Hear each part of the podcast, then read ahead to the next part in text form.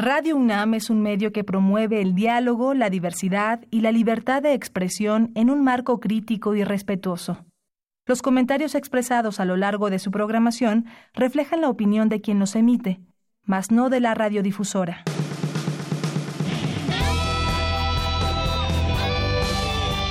Prisma RU.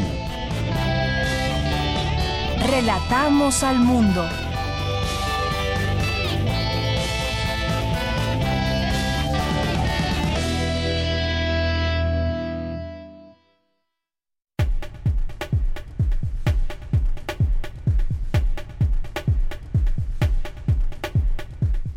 Hola, ¿qué tal? Muy buenas tardes tengan todos ustedes. Muchas gracias por sintonizarnos en el 96.1 de FM Radio UNAM. Bienvenidos a Prisma RU.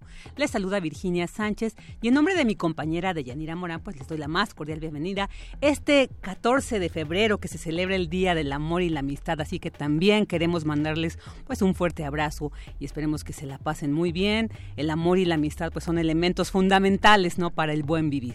Y bueno, que no solamente se tiene que festejar el día de hoy, pero bueno, creo que el día de hoy es cuando, cuando mayor... Eh, maneras hay de, demostrarlo. Hoy tendremos información sobre el Seminario Internacional Universidad Diversa, enfocado a la inclusión de personas con discapacidad. También un tema pues, precisamente muy ad hoc para el día de hoy, con una nota sobre el amor y el consumismo y cómo este día ha beneficiado este año a la economía del país. También tendremos información sobre el derecho internacional y la nueva era que vive y hablaremos sobre el curso Revisión Post-Sísmica y Rehabilitación de Estructuras Dañadas que imparte el Instituto de Ingeniería de la UNAM. También tendremos dos detalles sobre el mitin que diversas organizaciones sindicales realizaron en la Cámara de Diputados para exigir mayor presupuesto para la educación superior. Escucharemos la entrevista que Deyanira Morán le hizo a la doctora Maribel Ríos del Centro Regional de Investigaciones Multidisciplinares de la UNAM, quien nos platicará sobre un encuentro que se llevará a cabo en torno al tema del desarrollo sostenible. También platicaremos con Alejandra Corona, autora del libro Huérfanos Digitales, un trabajo muy interesante donde aborda pues los efectos que tiene en los pequeños y las pequeñas el ver a sus madres y padres inmersos en los dispositivos celulares. Vamos a tener una visita muy especial. En esta cabina estará con nosotros Mauricio Sotelo, integrante del grupo Cabezas de Cera, quien nos platicará pues sobre el último material en vivo que acaban de presentar y sobre su proyecto personal que también es muy interesante. En la sección de cultura, Tamara Quiroz entrevistará a Estefanía Hinojosa, actriz de la obra Enfermos de Amor. Como todos los jueves, tendremos las secciones de diversa versión con el tema de los intentos de secuestro en la Ciudad de México, que últimamente pues ahí nos ha tenido muy atento por lo alarmante que, ha sido esta situación. Eh, platicaremos con Hugo Huitrón, quien nos hablará sobre el contenido de la Gaceta UNAM. Y bueno, pues como cada semana, el tema del cine también nos acompañará. Así que quédese con nosotros, comenzamos. Relatamos al mundo. Relatamos al mundo. Vámonos con nuestro resumen informativo en temas universitarios. Destaca el rector Enrique Graue que el avance continuo de la UNAM y la importancia de la autonomía. Nuestra compañera Cristina Godínez nos ampliará esta información.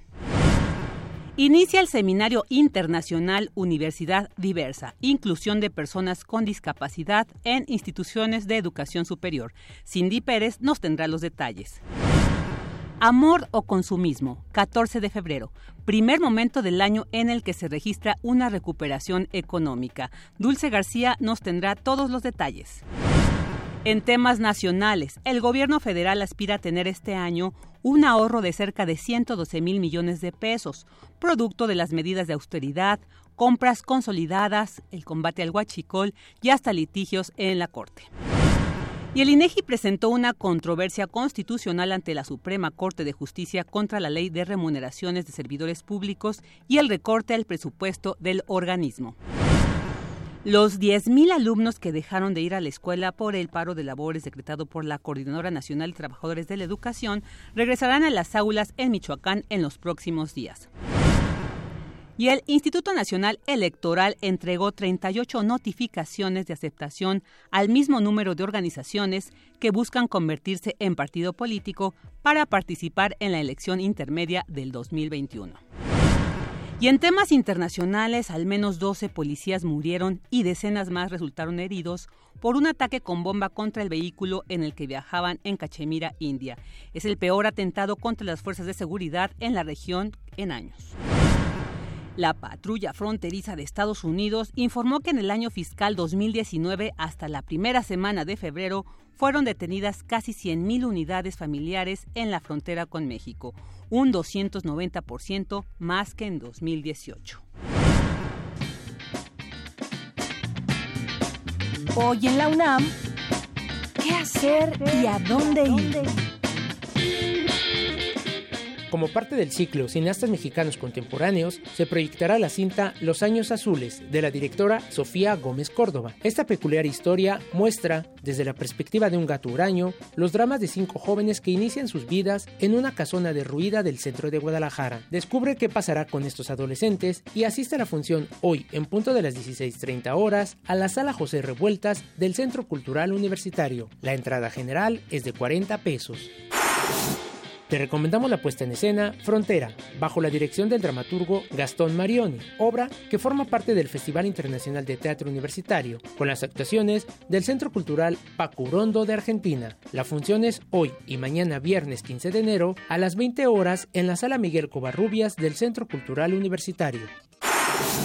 En el marco del Festival Internacional de Piano 2019 se llevará a cabo un concierto y clase magistral con la interpretación del músico ruso Alexei Volodin. Asiste hoy a las 16 horas a la Sala Carlos Chávez del Centro Cultural Universitario. La entrada es libre y el cupo limitado.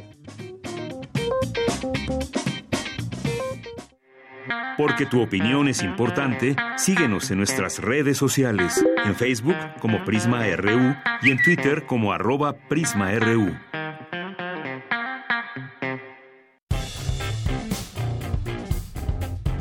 Campus RU. Y vámonos a la información que se genera en nuestra universidad. El rector Enrique Graue resaltó que la UNAM define su camino para garantizar trabajo y desarrollo constante. Cristina Godínez nos tiene esta información. Hola, ¿qué tal Vicky? Un saludo para ti y para el auditorio de Prisma RU.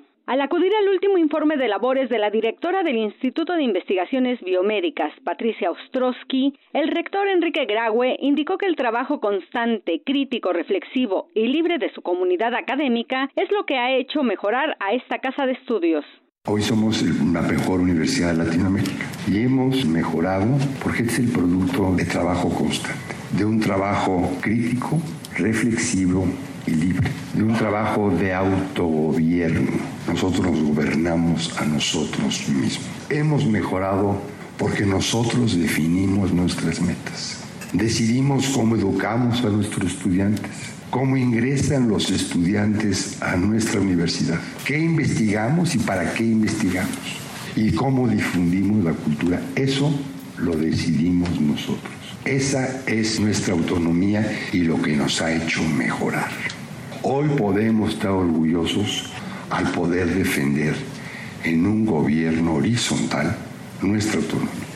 Subrayó que los universitarios pueden estar orgullosos de que por décadas han defendido la autonomía y en ello insistirán. Resaltó que muestra de lo anterior es que en los últimos ocho años el Instituto de Investigaciones Biomédicas obtuvo nueve patentes, sus investigadores duplicaron el número de artículos publicados en revistas indizadas y desarrollaron dos laboratorios nacionales, el de recursos genómicos y el de citometría, entre otros resultados. Vicky, hasta aquí mi reporte. Muy buenas tardes. Buenas tardes, Cris. Muchas gracias. Y bueno, pues ahora vámonos con este tema. Se realiza en la UNAM el Seminario Internacional Universidad Diversa, Inclusión de Personas con Discapacidad en Instituciones de Educación Superior. Es con Cindy Pérez quien tenemos los detalles. ¿Qué tal, Cindy? Buenas tardes. Muy buenas tardes, Vicky. La población con discapacidad está generalmente subrepresentada en el acceso a los servicios públicos o privados y sobrerepresentada en los sectores más marginados y pobres en el mundo. La Organización Mundial de la Salud estima que el 15% de la población mundial vive con alguna discapacidad. Actualmente cerca de mil personas estudian en esta casa de estudios y viven con una discapacidad. Ante ello, la UNAM tiene un compromiso con la diversidad y busca ser accesible para todos, pues el desafío llama a explorar concepciones de nuestra institución donde los espacios y servicios no se constituyan en barreras para el ejercicio de los derechos de las personas. Raúl Aguilar Tamayo, secretario de Atención a la Comunidad, dijo que es una tarea de todos la inclusión y que la máxima casa de estudios es la primera institución que trabaja con la CEPAL en esta materia. Vamos a escucharlo. Entre otros aspectos que la universidad realiza en beneficio de eh, este grupo, se encuentra la realización de servicios que benefician. Tan solo en Ciudad Universitaria se han dado alrededor de 7 mil eh, intervenciones para mejorar el acceso, así como distintas eh, obras de reconstrucción eh, que benefician a aquellas personas con discapacidad motriz. Es importante también destacar que el pasado 12 de febrero el Consejo Universitario de la Universidad aprobó crear la licenciatura en órtesis y prótesis que se impartirá en la Escuela Nacional de Estudios Superiores Unidad Juriquilla. Esta formará profesionistas que atienden a la población vulnerable por haber sufrido alguna amputación y a personas con discapacidad que requieren dispositivos ortésicos y protésicos. Hasta ahora no hay en el país y en Latinoamérica alguna institución que forme profesionistas en esta área. En esta inauguración estuvo también Alfredo Sánchez Castañeda, defensor de los derechos universitarios, quien dijo que el encuentro busca reunir propuestas y acciones que realiza la UNAM y otras instituciones de educación superior para incluir a las personas con discapacidad. Aquí sus palabras. Nosotros eh, nos eh, encontraremos bajo la posibilidad de generar una inclusión eh, física que es importante, me refiero en cuestiones de rampas, de, de, elevadores, de accesos que permitan la, la movilidad, pero no solamente es movilidad de las personas que tienen algún tipo de discapacidad, sino se trata de que haya un pleno ejercicio de todos los derechos eh, que les corresponden como personas. Como le corresponde el ejercicio de derecho a la educación, es un ejercicio que le corresponde a todos y ahí no hay más que circunstancias que nos hacen de suyo a todos diferentes, porque todos somos diferentes, pero todos debemos tener eh, pues un ejercicio inclusivo de nuestros derechos. Vicky, este Seminario Internacional Universidad Diversa, Inclusión de Personas con Discapacidad en Instituciones de Educación Superior, continuará el día de mañana en el Centro de Ciencias de la Complejidad de la UNAM.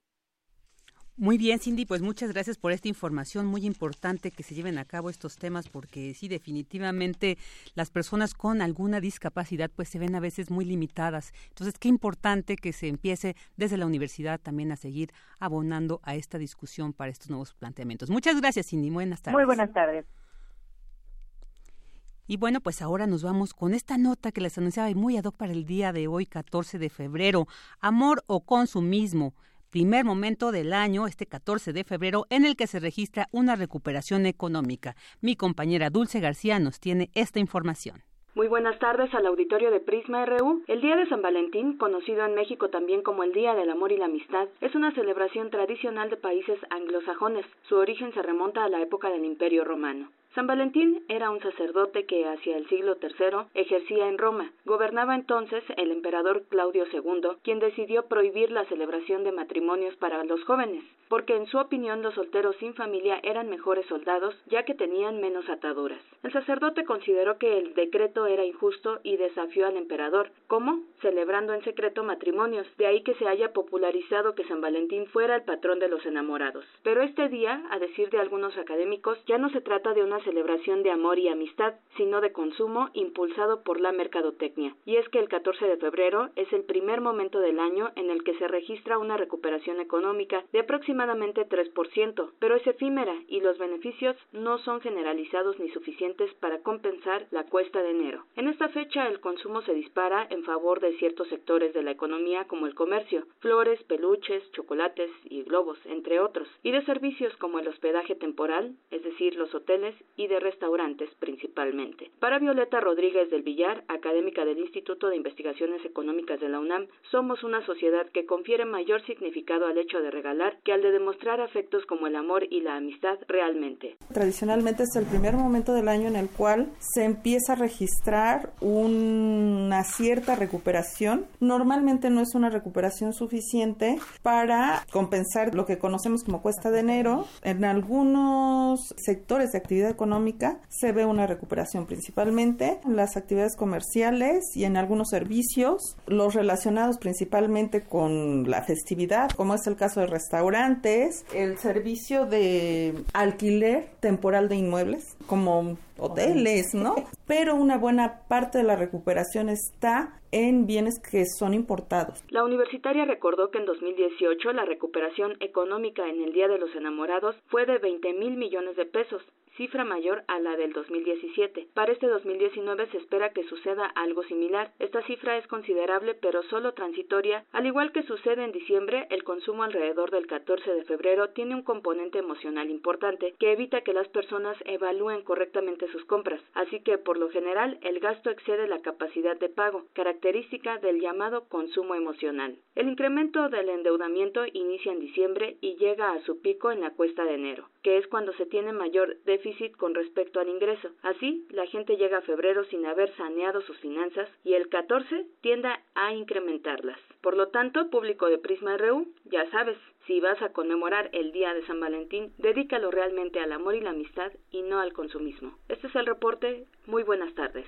Muy buenas tardes, Dulce. Muchas gracias. Porque tu opinión es importante, síguenos en nuestras redes sociales, en Facebook como Prisma RU y en Twitter como arroba PrismaRU. Queremos escuchar tu voz. Nuestro teléfono en cabina es 55 36 43 39. Una de la tarde con 21 minutos y bueno, ahora vamos a escuchar una entrevista grabada que realizó mi compañera de Yanira Morán a la doctora Maribel Ríos Everardo. Ella es secretaria académica del CRIM en Morelos, es de la UNAM esta instancia, y bueno, pueden hablar sobre el encuentro 2019 Ciudadanos del Mundo, Justicia, Bienestar, Igualdad, Paz y Desarrollo hacia los Objetivos del Desarrollo Sostenible, OTS 2030. Escuchemos. Me da mucho gusto recibir este día aquí en Prisma RU a la doctora Maribel Ríos Everardo. Ella es secretaria académica del CRIM allá en Cuernavaca, Morelos. Y vamos a hablar con ella sobre este encuentro 2019, Ciudadanos del Mundo, Justicia, Bienestar, Igualdad, Paz y Desarrollo hacia los Objetivos de Desarrollo Sostenible 2030. Doctora, bienvenida, muy buenas tardes. buenas tardes, muchísimas gracias. Doctora, eh, yo quisiera platicar con usted sobre este encuentro que es importante porque pues son muchos rubros de los cuales se va a hablar y son objetivos puntuales que se tienen de desarrollo sostenible. Se van a llevar a cabo los próximos días eh, de febrero y marzo. Platíquenos sobre este encuentro. Va a tener dos fases. Se va a la primera fase a dar del 19 al 21 de febrero y en la segunda fase del 12 al 14 de marzo. Eh, eh, nosotros estamos eh, pues ocupando varios objetivos, pero no todos. Los objetivos son 17 y no, no tenemos 17 objetivos.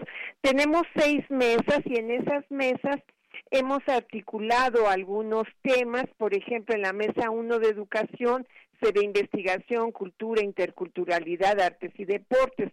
En la mesa 2, derechos de las mujeres, igualdad de género y bienestar social.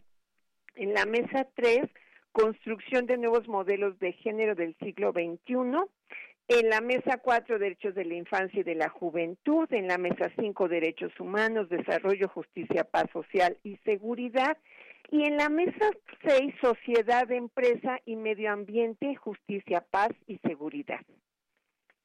Tenemos invitados tanto a funcionarios de aquí del estado de, Morelos como a personalidades de la localidad, algunas ONGs, algunas eh, personas de pues de la academia básicamente y algunas personas que se interesaron por las temáticas. Sí, doctora, y en ese sentido, con todos estos temas que van a estar tratándose en este encuentro, en todos estos días, pues sin duda no podemos dejar ninguno, eh, ninguno fuera porque todos son importantes. Vamos a centrarnos, por ejemplo, en el caso de seguridad, que es una, pues una demanda que tenemos constantemente los ciudadanos. En este caso, ¿cuál es el planteamiento? ¿Cuáles, digamos, serían encaminados los objetivos de este encuentro? Hay como varias personas que van a trabajar este tema.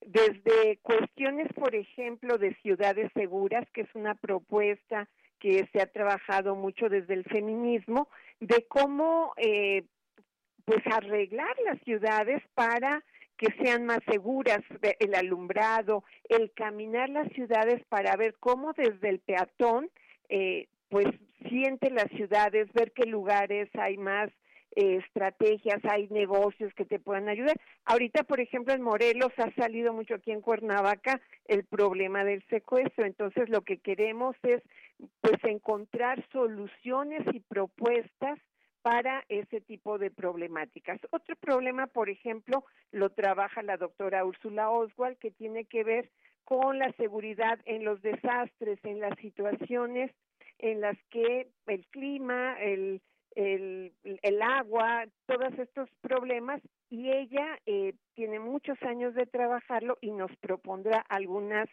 sugerencias, algunas soluciones posibles. Doctora, también hay otros temas eh, como el caso del medio ambiente y yo sé que también esto pues son objetivos de desarrollo sostenible que son objetivos eh, mundiales y claro que cada ciudad y cada país tiene sus particularidades. Sin embargo, pues hay un llamado universal a la adopción de medidas y poner fin a temas como la pobreza, proteger el planeta. El medio ambiente también es otro tema muy importante. Tema muy importante y particularmente en el CRIM aquí nos hemos comprometido mucho con eso. Justamente somos de la, la, la tercera eh, dependencia en la UNAM que tenemos eh, la, el conmemorativo, la medalla por, por, por tener realmente un trabajo con el medio sustentable. Nosotros trabajamos con basura cero, por ejemplo. Entonces, hay muchas propuestas que ya las estamos llevando a cabo aquí en, en el CRIM, no en Morelos ni tampoco en Cuernavaca siquiera. Hay muchas resistencias, pero sí tenemos un trabajo caminado en pos de mejorar todas las propuestas que, que hay sobre medio ambiente. Justamente la directora del CRIM, Margarita Velázquez, es una de las personas que trabaja ese tema y va a haber una conferencia de ella con la doctora Úrsula Oswald, que eh, se llama Cultura de Paz, Conciliación de Conflictos, Seguridad, eh, Seguridad Humana, de Género y Ambiental. Entonces ellas nos van a plantear pues algunas propuestas que no son de ahorita, ¿no? O sea, hemos trabajado con esto, tenemos muchos años trabajando este tema. Y doctora, también en este sentido me gustaría que pues nos platique también un poco de estos caminos y compromisos, porque esta es una una eh, agenda que se tiene de desarrollo sostenible hacia el 2030.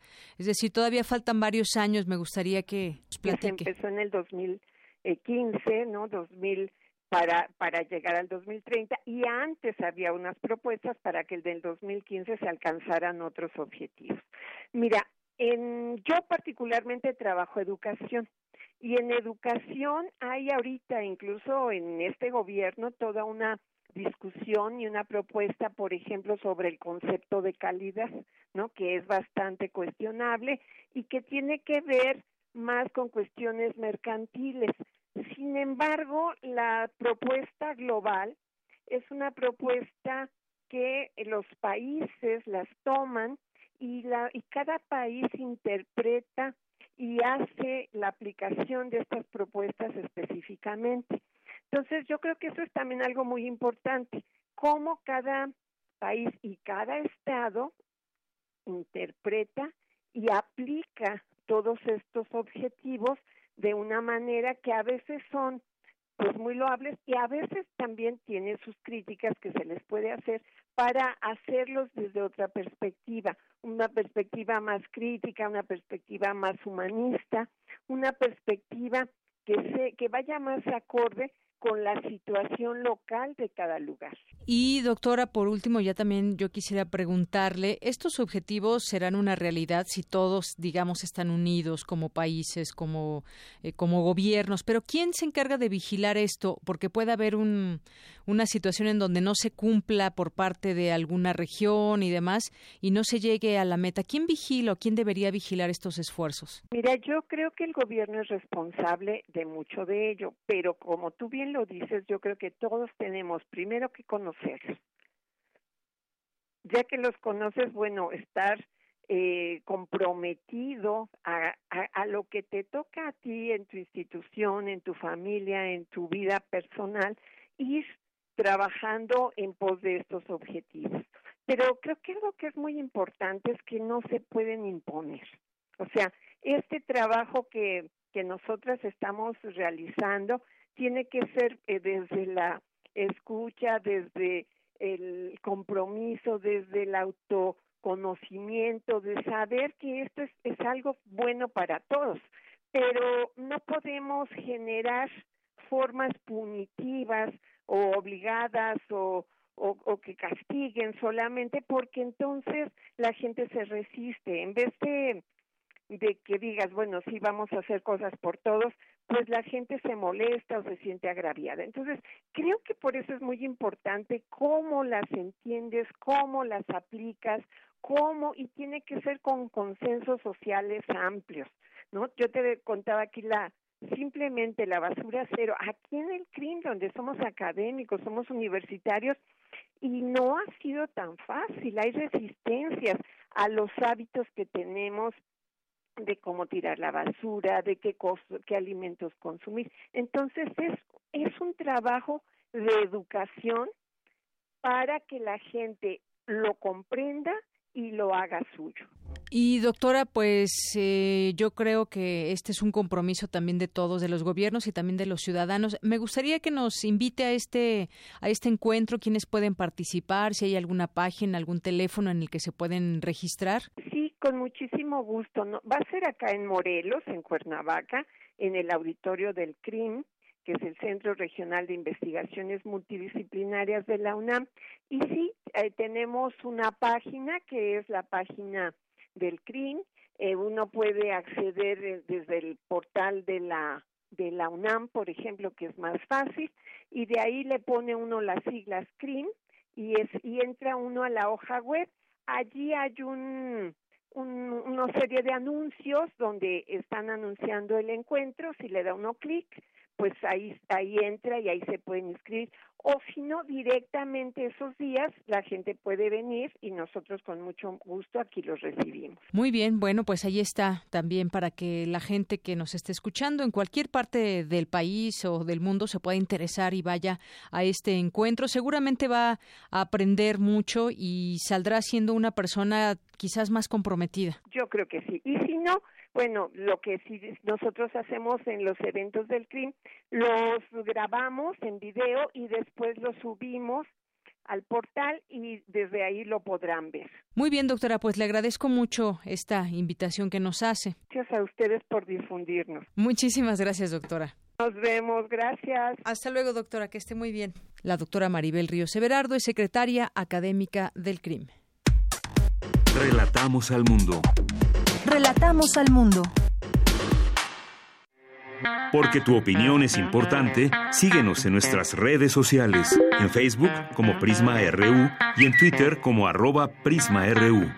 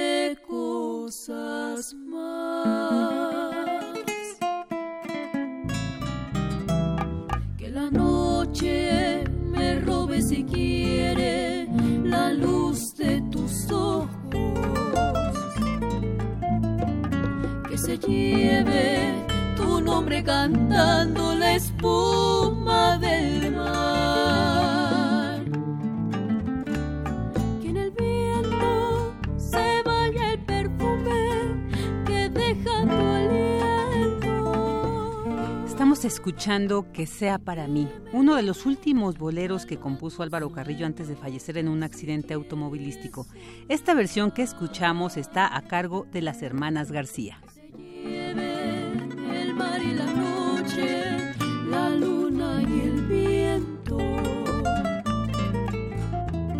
Lo que quiera de aquello que nunca será para mí.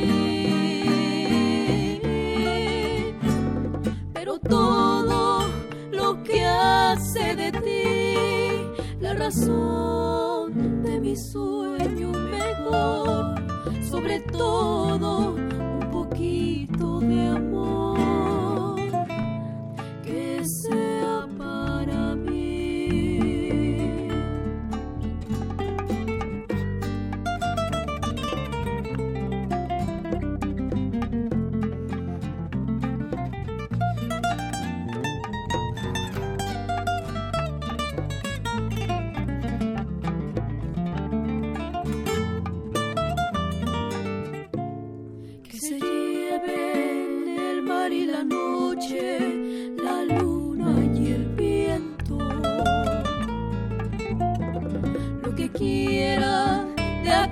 nunca será para mí.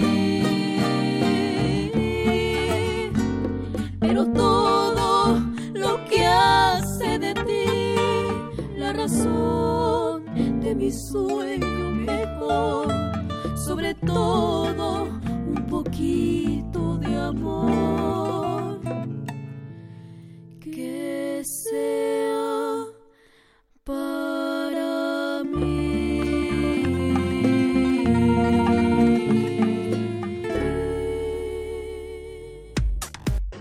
Prisma RU. Relatamos al mundo. Nacional RU. Una de la tarde con 36 minutos y vámonos con alguna información en temas nacionales. Pues esto que dijo el día de hoy en su conferencia matutina el presidente Andrés Manuel López Obrador, quien reiteró que el Instituto Nacional de Transparencia, Acceso a la Información, INAI, negó en diversas ocasiones la apertura de datos sobre el caso Odebrecht. Adelantó que su gobierno está por dar a conocer el decreto para abrir los expedientes de la antigua Policía Federal y del CISEN. Y también, bueno, en, el tema de Bariguato, Badiraguato, dijo que no se deben estigmatizar a los pueblos y anunció que en Badiraguato se abrirá una universidad pública y se llevará a cabo el programa Sembrando Vida para sembrar 50.000 hectáreas, con lo que se crearán 20.000 empleos permanentes en la Sierra Sinaloense.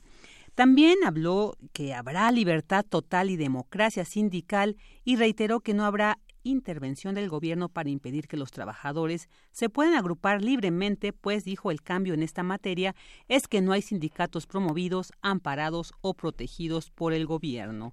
También señaló que exfuncionarios involucrados en el desfalco a la Comisión Federal de Electricidad, eh, pues dijo que hoy se dará la lista, hoy se dará vista a la Fiscalía General de la República sobre los funcionarios involucrados en las afectaciones a la CFE. Sin embargo, reiteró que no es un asunto legal, sino moral, porque en lo jurídico las leyes no impedían que un funcionario pues pasara a formar parte de un consejo de administración de una empresa con la que tuvo tratos mientras trabajó como funcionario público. Este tema que ha estado en los recientes días, no ahí muy a la luz, precisamente porque pues se, ha, han dado a conocer algunos nombres de exfuncionarios que, que decían pues inmediatamente después de, de cumplir con esta función eh, pública en el gobierno federal pasaban inmediatamente a formar parte de, del pues de, estas eh, compañías y que dicen pues no está permitido legalmente.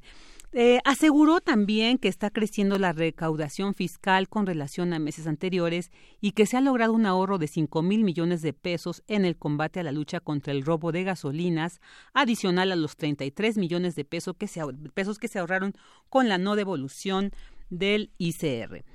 Y bueno, pues también habló sobre este plan para rescatar a Pemex. Dijo que es posible que mañana se presente la propuesta de medidas extraordinarias para rescatar a Petróleos Mexicanos que lo está eh, trabajando Hacienda y también pues reiteró, que la petrolera mexicana tendrá todo el respaldo moral y político de parte del gobierno federal, de igual manera que a la Comisión Federal de Electricidad. Y bueno, pues también con el tema del huachicoleo en Hidalgo, dijo estar consciente de que en este estado aún existen grupos delictivos dedicados al huachicoleo.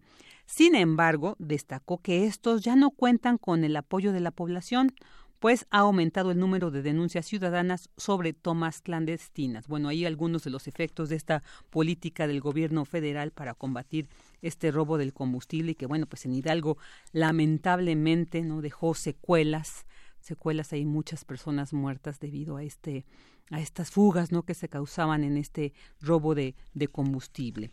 Y bueno, pues también habló eh, sobre la ley de salarios máximos luego de que la segunda sala de la Suprema Corte de Justicia de la Nación declaró infundados los recursos de reclamación del presidente y dos más de las cámaras de diputados y del Senado sobre la ley de salarios máximos. López Obrador dijo que tal decisión no se ajusta a quienes tienen que impartir justicia y recalcó que su gobierno no modificará su plan de austeridad. Y bueno,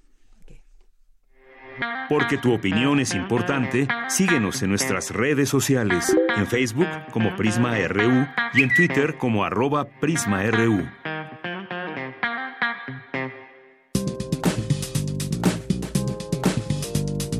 Cultura RU. Estamos en esta sección de cultura donde nuestra querida Tamara Quiroz pues siempre nos presenta y pues cosas, material muy importante. Y el día de hoy, ¿qué nos tiene? Está muy buenas tardes. Hola Vicky, Virginia Sánchez, es un gusto compartir los micrófonos contigo. También es un gusto saludar a todos aquellos que nos escuchan a través de la frecuencia de Radio UNAM. Qué bueno que están en este lado del cuadrante. Vicky, es momento de entrar a la sección cultural y ya que es 14 de febrero y muchos hablan de amor, desamor y amistad, bueno, pues vamos a hablar de teatro específicamente de una colección de viñetas que además de simpáticas son retorcidas. En la línea nos acompaña Estefanía Hinojosa, ella es actriz y parte del elenco de la puesta en escena Enfermos de Amor. Estefanía Hinojosa, bienvenida a este espacio. Hola, muchas gracias. Gracias por, por permitirme entrar en el espacio de ustedes, por invitarme y por esta entrevista. No, al contrario, gracias a ti, Estefanía, por tomarnos la llamada. Oye, a ver, cuéntanos, ¿de qué trata esta obra que se presenta en la teatrería? Mira, es una obra romántica eh, y trágica a la vez. Es, habla más que nada de las pérdidas dentro de las relaciones amorosas. Entonces es, es muy interesante poder eh, eh, ser testigo de estas historias porque es un acto que tiene nueve historias distintas de amor y de desamor. Entonces, creo que es una obra en donde te puedes divertir, en donde te puedes conmover, en donde vas a llorar, en donde te vas a carcajear de la risa y en donde seguramente vas a encontrar tu propia historia.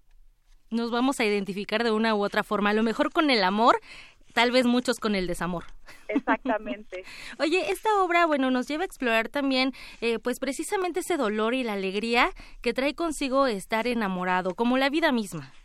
Exacto, es como la vida, ¿no? Porque en la vida amamos, nos desilusionamos, nos volvemos a enamorar, nos vuelven a, a, lastimar y a veces también nosotros mismos nos lastimamos al lastimar al otro, ¿no? Claro. O también nosotros mismos creamos esos, como dice la canción, castillos en el aire, idealizando a las personas. Sí, eh, uno se inventa muchas cosas para divertirse de nuevo, ¿no? Así es. O para avivar el amor o cualquier cantidad de cosas. Oye, Estefanía, bueno, tú eres parte del elenco, estás muy bien acompañada y están casi por aproximarse, digo casi porque todavía tienen este mes y parte de marzo, eh, a la recta final. Así que, bueno, más vale acercarnos a la teatrería, que además es un lugar que a mí me gusta mucho, eh, hace que disfrutemos las obras en un ambiente, digamos, más íntimo. Exacto, es un lugar hermoso en donde puedes llegar, tomarte un cafecito, entrar a ver una obra eh, y, y, y, es un lugar que te abraza desde, desde que entras. Entonces, yo invito a toda la gente a que vayan a ver al teatro. Eh, si es enfermos de amor, mejor todavía para que nos acompañen a nosotros. y sí, estoy, estoy muy bien acompañada también con todos mis compañeros. Estefanía, para acompañarte, dinos qué días se están presentando y a qué hora. Nos presentamos los viernes a las ocho y media. Sábados tenemos función a las seis y media y a las ocho y media. Domingos tenemos funciones a las cinco y media y siete y media perfecto para que entonces la gente eh, se acerque a este lugar que se encuentra en Tabasco número 152, allá en la colonia Roma, y vaya a enamorarse, a desenamorarse, que inviten, eh, parezco eh, que estoy vendiendo un, juguete, ¿no? Al amigo, a la amiga, al abuelo, a la abuela, para que vayan y se acerquen a esta puesta en escena de la que nos hablas. Y bueno, pues muchísimas gracias por hablarnos de enfermos de amor, que, que el amor no se convierta en patología. Exactamente, que siempre existan las mejores historias de amor. Así una es. y otra vez. Que así sea. Estefanía Hinojosa, muchísimas gracias por acompañarnos. No, gracias a ustedes. Les mando un beso. Igualmente. Gracias. bueno, ahí está una opción teatral, querida Vicky. Y ya que estamos en el tema del teatro y también del amor, eh, no podemos dejar atrás el amor, la pasión y también el delirio de Frida Kahlo por Diego Rivera. Ah, una historia de amor muy particular y además que forma ya parte también de nuestra cultura, ¿verdad? Así de es como un, son una figura emblemática de este amor, arte, toda una historia ahí un poco eh, a veces pues confusa, ¿no? Que nos deja ver pues esto que tú platicabas con, con nuestra entrevistada. De repente esas, patologías, a lo mejor, hasta dónde el amor deja de ser amor y se convierte en algo más allá, algo más turbio tal vez. Oye, y queremos invitarlos pues a disfrutar de un monólogo que no solo aborda ese amor de Frida por Diego, sino también habla de su alegría de vivir, su lucha permanente con la condición física en la que se encontraba, eh, con la muerte, que bueno, estuvo como muy cerca también de, ese proceso, y el proceso también artístico como pintora. Es, es reconocida en todo el mundo, inevitablemente. Entonces, bueno, este monólogo retoma esta figura de Frida Kahlo. Este eh, es interpretado por la actriz Ana Karina Guevara, con quien platicamos, y esto nos contó de la puesta en escena. Calo Viva la Vida es un monólogo en donde Frida Kahlo está preparando una fiesta para sus invitados que son sus muertos y también para los vivos que es el, el público presente. Conforme ella va preparando la fiesta, va platicando ciertos pasajes de su vida, bromea con el público, canta, cuenta chistes, porque Frida Kahlo tenía un gran sentido del humor, era amante de las tertulias, de las fiestas, le gustaba mucho la música mexicana. Todos tenemos a una Frida Kahlo en nuestra cabeza, todos tenemos un concepto de ella. Creo que esta es una propuesta cercana, viva, entrañable, viendo a una Frida alegre, amante de la vida, porque si bien es cierto que sufrió muchos años por cuestiones físicas y atravesó por más de 30 veces los quirófanos, era una gran amante de la vida, de sus cuatachos o sus cuatezones, como ella les decía. Y, o sea, creo que la gente viene a pasar un rato con esta Frida que de pronto es también y de pronto es enamorada, entrañable, divertida. Esta obra de Calo Viva la Vida que estamos en el foro Belecén. A partir del 16 de febrero, los sábados a las 7.30 vamos a estar lo que queda de febrero, todo marzo y todo abril. Ahí los esperamos para que brinden con Frida Kahlo. Les vamos a regalar una copa de mezcal a todo el público.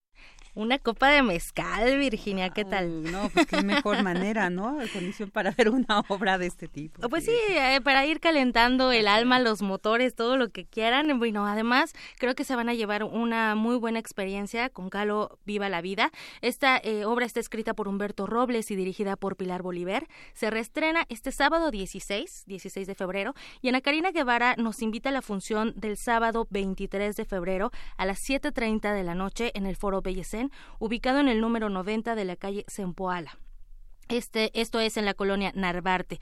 Ana Karina Guevara nos dejó tres pases dobles para ese sábado 23 y bueno, serán para los primeros tres que se comuniquen al 55 36 43 39 para que vayan y disfruten de esta puesta en escena y que nos cuenten cuál es su experiencia con Calo Viva la Vida. Así es, esperamos ahí sus comentarios. Pues, sí, así que llámenos y también síganos por redes sociales, estamos como arroba prisma.ru, en Twitter, en Facebook y llámenos y cuenten, oye, que nos cuenten cómo festejan el amor, si es que lo festejan. Digo, todo el día, todos los días debería de festejarse, no nada más en uno solo, pero que nos cuenten también, ¿no? Que nos llamen a ver qué... El amor y la amistad. ¿Qué es lo que opinan? Así, la, amistad verdadera, porque luego la amistad se disfraza de muchas otras cosas. Como el amor. Vicky, y también tenemos más información, información musical. Información musical, así es.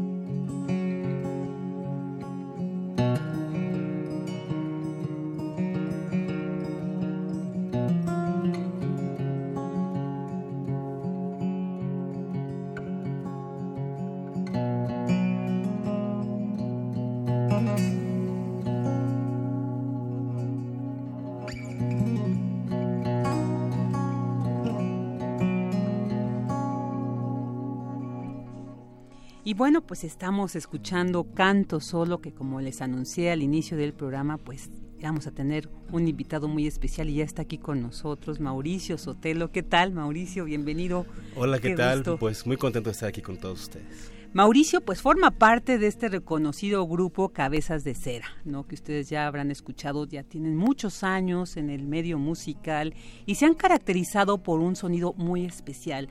Pero vamos a comenzar platicando con Mauricio sobre un proyecto personal que tiene que has hecho paralelamente a Cabezas de Cera y después también nos vamos, por supuesto, al nuevo disco de Cabezas de Cera, pero cuéntanos de esto que estamos escuchando, Canto Solo. Eh, sí, pues es un disco que saqué el año pasado, es la primera vez que hago este ejercicio personal y solitario de, hacer un disco pues eh, totalmente en solitario. Eh, fue pues como un ejercicio de aceptación diría yo, una, una manera de poder mostrar y darle valor a esos otros sonidos que también soy yo o que me reconozco en ellos, ¿no? Por eso también un poco el, título del disco que se llama En vez, un poco jugando con este del, del as y el en vez. Y pues me gustó mucho eh, de alguna forma poder eh, darme la oportunidad de de desapegarme de lo que ya era. De alguna forma he trabajado mi sonido, justo como decías, con el grupo Cabezas de Cera, con el que llevo, llevamos años ya, más de dos décadas tocando. Y de repente, pues esta reflexión de que si solamente de esa manera podía hacer mi sonido, fue de desapegarme de todos mis efectos. ¿no? Soy un, alguien que, que, ha trabajado mucho su sonido a partir de la, del procesamiento electrónico de la señal. Y bueno, mi ejercicio fue de desapegarme de todo eso y enfrentarme al sonido del instrumento puro, a los loops y a la soledad de la escucha. Y primero eh, inició justo hace un año eh, como un ejercicio de grabación donde también, eh, como nació mi hijo y también tenía poco tiempo para estar ya en la parte de individuo solitario, los momentos que tenían para tocar se volvían súper importantes y, valiosos, de manera que grabé esos momentos que, donde aplicaba más bien recursos de interpretación, eh, diferentes recursos de grabación, y los grabé sin ninguna pretensión en ese momento. Pasaron algunos meses y los escuché y vi un potencial ahí, dije, ah, eso está padre, y, y, lo comparé con otro, lo fui juntando, fui haciendo como una juxtaposición de temas, hasta que dije, bueno, eso, eso también soy yo y me gustaría también, no nada más quedarlo para mi regocijo y mi ego, sino poderlo compartir, puesto que creo que la música es eso, compartir y poder encontrar otras maneras de, de generar lazos de entendimiento, y a partir de ese ejercicio de, de experimentación y de escucha, fue lo que después resultó en un disco. Excelente. Mauricio Sotelo, bueno, además de ya llevar más de dos décadas con, con esta agrupación Cabezas de Cera, pues también te has presentado en diversos festivales musicales como el Sri Lanka International Performing Arts Festival. También has estado en, en el Encuentro de Arte Sonoro de la UNAM, solo por mencionar algunos, porque si no, no terminaríamos, Mauricio. Pero ¿cómo, cómo se logra ese desprendimiento, ese nuevo resurgir como, como músico? ¿Qué pasa por tu mente una vez que creas esta yuxtaposición de sonidos, de sonoridades? Pues primero viene como el... Eh, son como varios momentos, ¿no? Primero como viene el, tocar y dejar que el, estímulo sonoro sea el que te guíe y, dejar fluir como eso que en ese momento decides que sea, ¿no? Eso es también como el gran poder del creador, ¿no? Decir, quiero que sea, quiero seguir este camino y mi decisión de este momento, mi intuición, me llevó a ese camino. Eh, después es como el ejercicio de, de escucharlo, de aceptarlo y después como toda esta, todo este trabajo que, que después ya no tiene que ver nada más con lo musical, sino con toda una serie de, de, trabajos de, pues de gestión, de, de, de, compilación, de masterización en la parte técnica, que hace que tu trabajo pueda llegar a los otros, ¿no? Que ese es también a veces un trabajo que, que no se ve, que a veces se piensa que el músico solamente trabaja cuando toca, este, pero no, hay toda una serie de procesos que, que, demandan tiempo, que demandan atención y que uno, ha, o bueno, de, manera personal he ido aprendiendo, aprendiéndolo sobre la marcha, pues, ¿no? Nadie me enseñó a hacer un proyecto por escrito o a, este, a, saber cómo aplicar para una beca, a cómo es todo el proceso de hacer un disco. Entonces, creo que el, poder complementar esta parte creativa, solitaria, ¿no? Esta idea del músico que está aislado en una torre, pues creo que eso ahora en día, salvo algunas vacas sagradas, todos los demás tenemos que, saber movernos de diferentes maneras. Ser más terrenales, tal vez. Claro, sí, y, saber lo que implica, sobre todo en un contexto como aquí en México, lo que implica saberte mover, eh, sabiendo también qué es lo que ofreces, ¿no? Y, no crear falsas expectativas, sino saber, bueno, esto que hago, saber escoger a dónde podría ser valorado y esa tarea pues lleva años y siempre uno está como volviendo a empezar todo el tiempo, ¿no? Obviamente con toda la experiencia, pero siempre con la ilusión y la incertidumbre también de lo que vaya a pasar, ¿no? Así es, de hecho, bueno, es una formación integral, ¿no? Que vas aprendiendo poco a poco, que vas aprendiendo también en el camino. Oye, eh, a mí me llama mucho la el, título de, de, este disco, En vez, cordófonos y loops. ¿Con qué instrumentos trabajas? Eh, sí, es importante eso que mencionas, puesto que mucho de lo que caracteriza lo que hago no es tanto lo que hago, o además de lo que hago es con qué lo hago, y justo los instrumentos que mi hermano ha inventado en metal, que también son parte pues fundamental del sonido de cabezas, eh, pues fueron como mi, mi paleta de sonidos. Eh, son instrumentos únicos creados en metal, uno de ellos se llama eh, charrófono, jarana prisma, tricordio, hay uno nuevo que se llama bicéfono, que es un instrumento que me gusta mucho, puesto que no es un instrumento tonal, digamos, es, es un instrumento de cuerda, que lo toco cuerda percutida con baquetas y arcos y varias cosas ahí. Y ese instrumento, puesto que no hay una escala tonal o temperada como tal, me, me invita a, a, relacionar los sonidos de otra manera, pues que aparte a veces, no sé, de manera personal, a veces esta cárcel tonal donde afuera te lleva a siempre estar fuera de tono y si te sales de tono ya estás mal, de repente un poco a mí ya me, me chocaba eso y decía, bueno, ¿y, qué importa si es disonante? Más bien qué rico hay en, esos otros encuentros de armónicos y en ese, em, pues, exploración de estas sonoridades del metal, cordófonos metálicos sobre todo me pues como he profundizado, incluso ahora el, stick que toco es de metal también, entonces ya no lo había tenido tan consciente hasta el año pasado que fui a un festival de live looping ahí en Estados Unidos, el director que es muy buen amigo dice, ah, oh, you're now all metal, ¿no? Es, todo metal, ¿verdad? Dije, ah, ah, pues claro, ¿verdad? Entonces, digamos, ha sido una expresión un poco de manera natural, ¿no? El tener esos elementos y que de alguna forma... Eh, sí han permeado el camino que tomo, no, no, soy el, el músico que, que, que hace la música a partir de, del papel, sino justo creo mi sonido y lo pienso y lo defino a partir del instrumento mismo y de, mi interacción corporal y emocional con él mismo. ¿no? Y ah, usted no sabe, usted que nos está escuchando no sabe, pero Mauricio Sotelo en este momento está tocando sus instrumentos imaginariamente en la cabina, lo cual se agradece mucho, Vicky. Y bueno, pues este esta primera producción como solista solamente se puede encontrar en formato digital, ¿no? Ahí dinos la invitación para ahorita hablar también del nuevo disco de Cabezas de Cera antes de... Claro, sí, en un principio lo saqué digital, están todas las plataformas, iTunes, Spotify, todas estas que hay ya, que bueno, sí es una mm, pues una plataforma importante ahora ya de difusión pero debido al gran éxito, he, decidido sacar algunas copias físicas que las pueden encontrar directamente conmigo a través de mi Facebook, que es Mauricio Sotelo Vargas, o mi correo que es mauricio arroba cabezasdecera.com.mx y ahí pueden, eh, pues yo con todo gusto eh, les puedo hacer llegar el disco. Ahí está, y bueno, ahorita estamos escuchando precisamente Indomable de este nuevo disco de Cabezas de Cera que les comento que estuve en la presentación en el, Multiforo Alicia. Que fue donde se grabó en vivo. Y créanme que es una es un momento mágico, o sea, cuando vean que Cabezas de Cera se va a presentar, vayan, de verdad que van a salir con una experiencia sonora eh, increíble, o sea, te transforma, Cabezas de Cera se ha, se ha caracterizado por esta creación de sonidos. De hecho, Mauricio ahorita parte de esta pregunta es Yo creo que seguramente les han dicho qué género, ¿no? ¿Dónde se clasifica? Yo cuando me dicen qué tocan, yo les digo, pues es experimental. Creo que es lo que ¿no? experimentan, como tú lo has dicho, además con no, estos No le pongas etiqueta, siéntelo. Son libres, Claro. como bien escucharán a, a Mauricio. Cuéntanos de este disco. Claro. Sí, pues ha sido toda una, pues una celebración ese disco, eh, el simple hecho de, de regresar a la Alicia después de 20 años, eh, de que fue un lugar que desde el principio fue el que nos cobijó y nos dio pauta para proyectarnos de entrada en la Ciudad de México, pues es un lugar que queremos mucho y, y regresar después de 20 años y grabar este disco fue como retribuirle de alguna manera y sellar nuestro matrimonio eh, con, con Nacho y con todos los alicios. Y bueno, en cuanto a género musical, sí, siempre es difícil y bueno, esta tendencia humana de querer todo ponerlo en un lugar que podamos este, defina- definir y que nos Ujú. dé claridad de las cosas.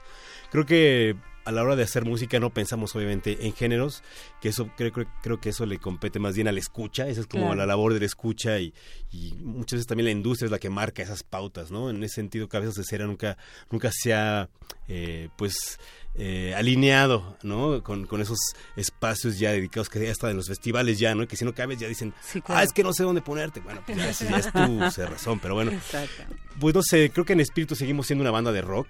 Eh, aunque bueno, ahora nos han dicho que tocamos prehispánico experimental, o fusión, o experimentación, este, no sé, es, es, es muy, muy, muy loco como poder definir nuestra música. Yo lo definiría como música contemporánea de México, o música de México, pensando en, en que creo que nuestra música refleja justo esa diversidad o esa multiculturalidad que, que, que nos puede permitir identificarnos de un lugar y a la vez podernos generar empatía con todas las culturas del mundo, ¿no? Entonces creo que en ese sentido ahora nos sentimos más libres y con más eh, redes de unión con toda la historia de la música y con la historia del hombre en sí mismo. ¿no? Claro, esas, esas son las ventajas del camino independiente también, de ofrecer toda esta gama de colores, de sonidos, de incluso de, pues también de goce, ¿no? De, de los sonidos que uno puede decir, yo me identifico con esta canción por esto, yo me identifico con otra canción por aquello. Me parece perfecto y es un gran, un gran honor que nos hayas acompañado en esta Muchas cabina, Mauricio Sotelo, y para la gente que, bueno, que se acerque también Claro. a, a- a ambos proyectos. A ambos proyectos. Ya ahí dijo Mauricio cómo pueden conseguir acercarse a los dos. Y bueno, ahorita nos vamos a ir escuchando Arte de Extranjería, que precisamente en este disco hicieron con Leticia Servino, una canción fabulosa. Y bueno, ya les dije, les reitero, cuando vean Cabezas de Cera que está ahí, no se pierdan, créanme que va a ser una experiencia inolvidable. Mauricio Sotelo, muchísimas gracias por haber estado aquí en Prisma. Gracias a ustedes y pues eh, ojalá podamos estar de nuevo aportándoles más música y pues viva Radio UNAM. Claro que sí, y te seguimos en redes sociales, Mauricio Sotelo Vargas. Prisma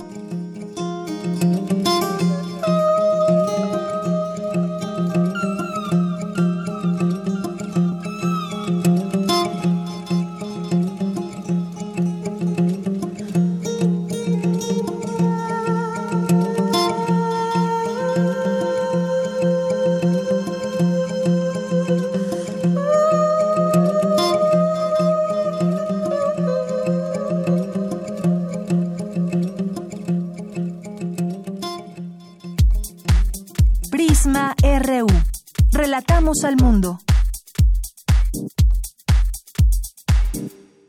Prisma 2019. 100 años del nacimiento de J.D. Salinger.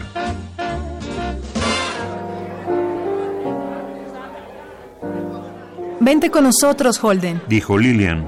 Tráete tu vaso. Me iba en este momento. Le dije. He quedado con un amigo.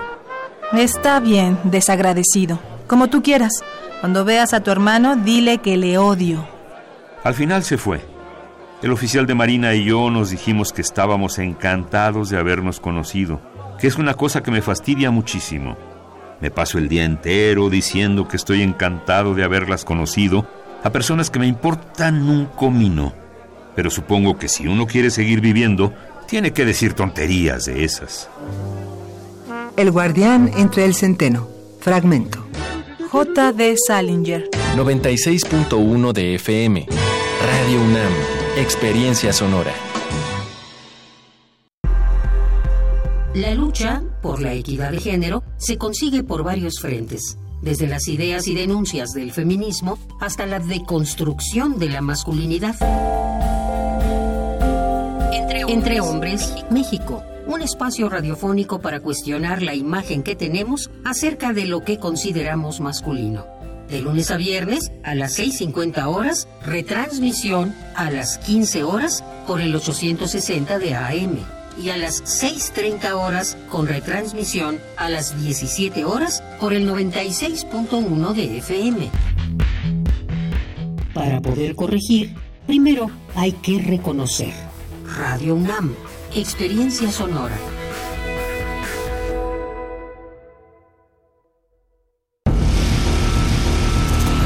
Cuando no planificas, tienes que improvisar. Cuando improvisas, el riesgo de que te salgan mal las cosas es alto. Cuando improvisas siendo responsable de más de 120 millones de mexicanos, es un acto de responsabilidad. Todo producto de la soberbia y de la incompetencia. México no puede parar en el tiempo. Van, unidos y fuertes para defender a México.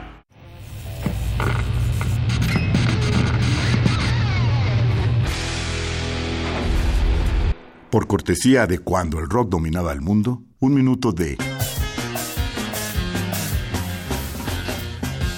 Emerson Lake and Palmer, Brain Salad Surgery, 1973.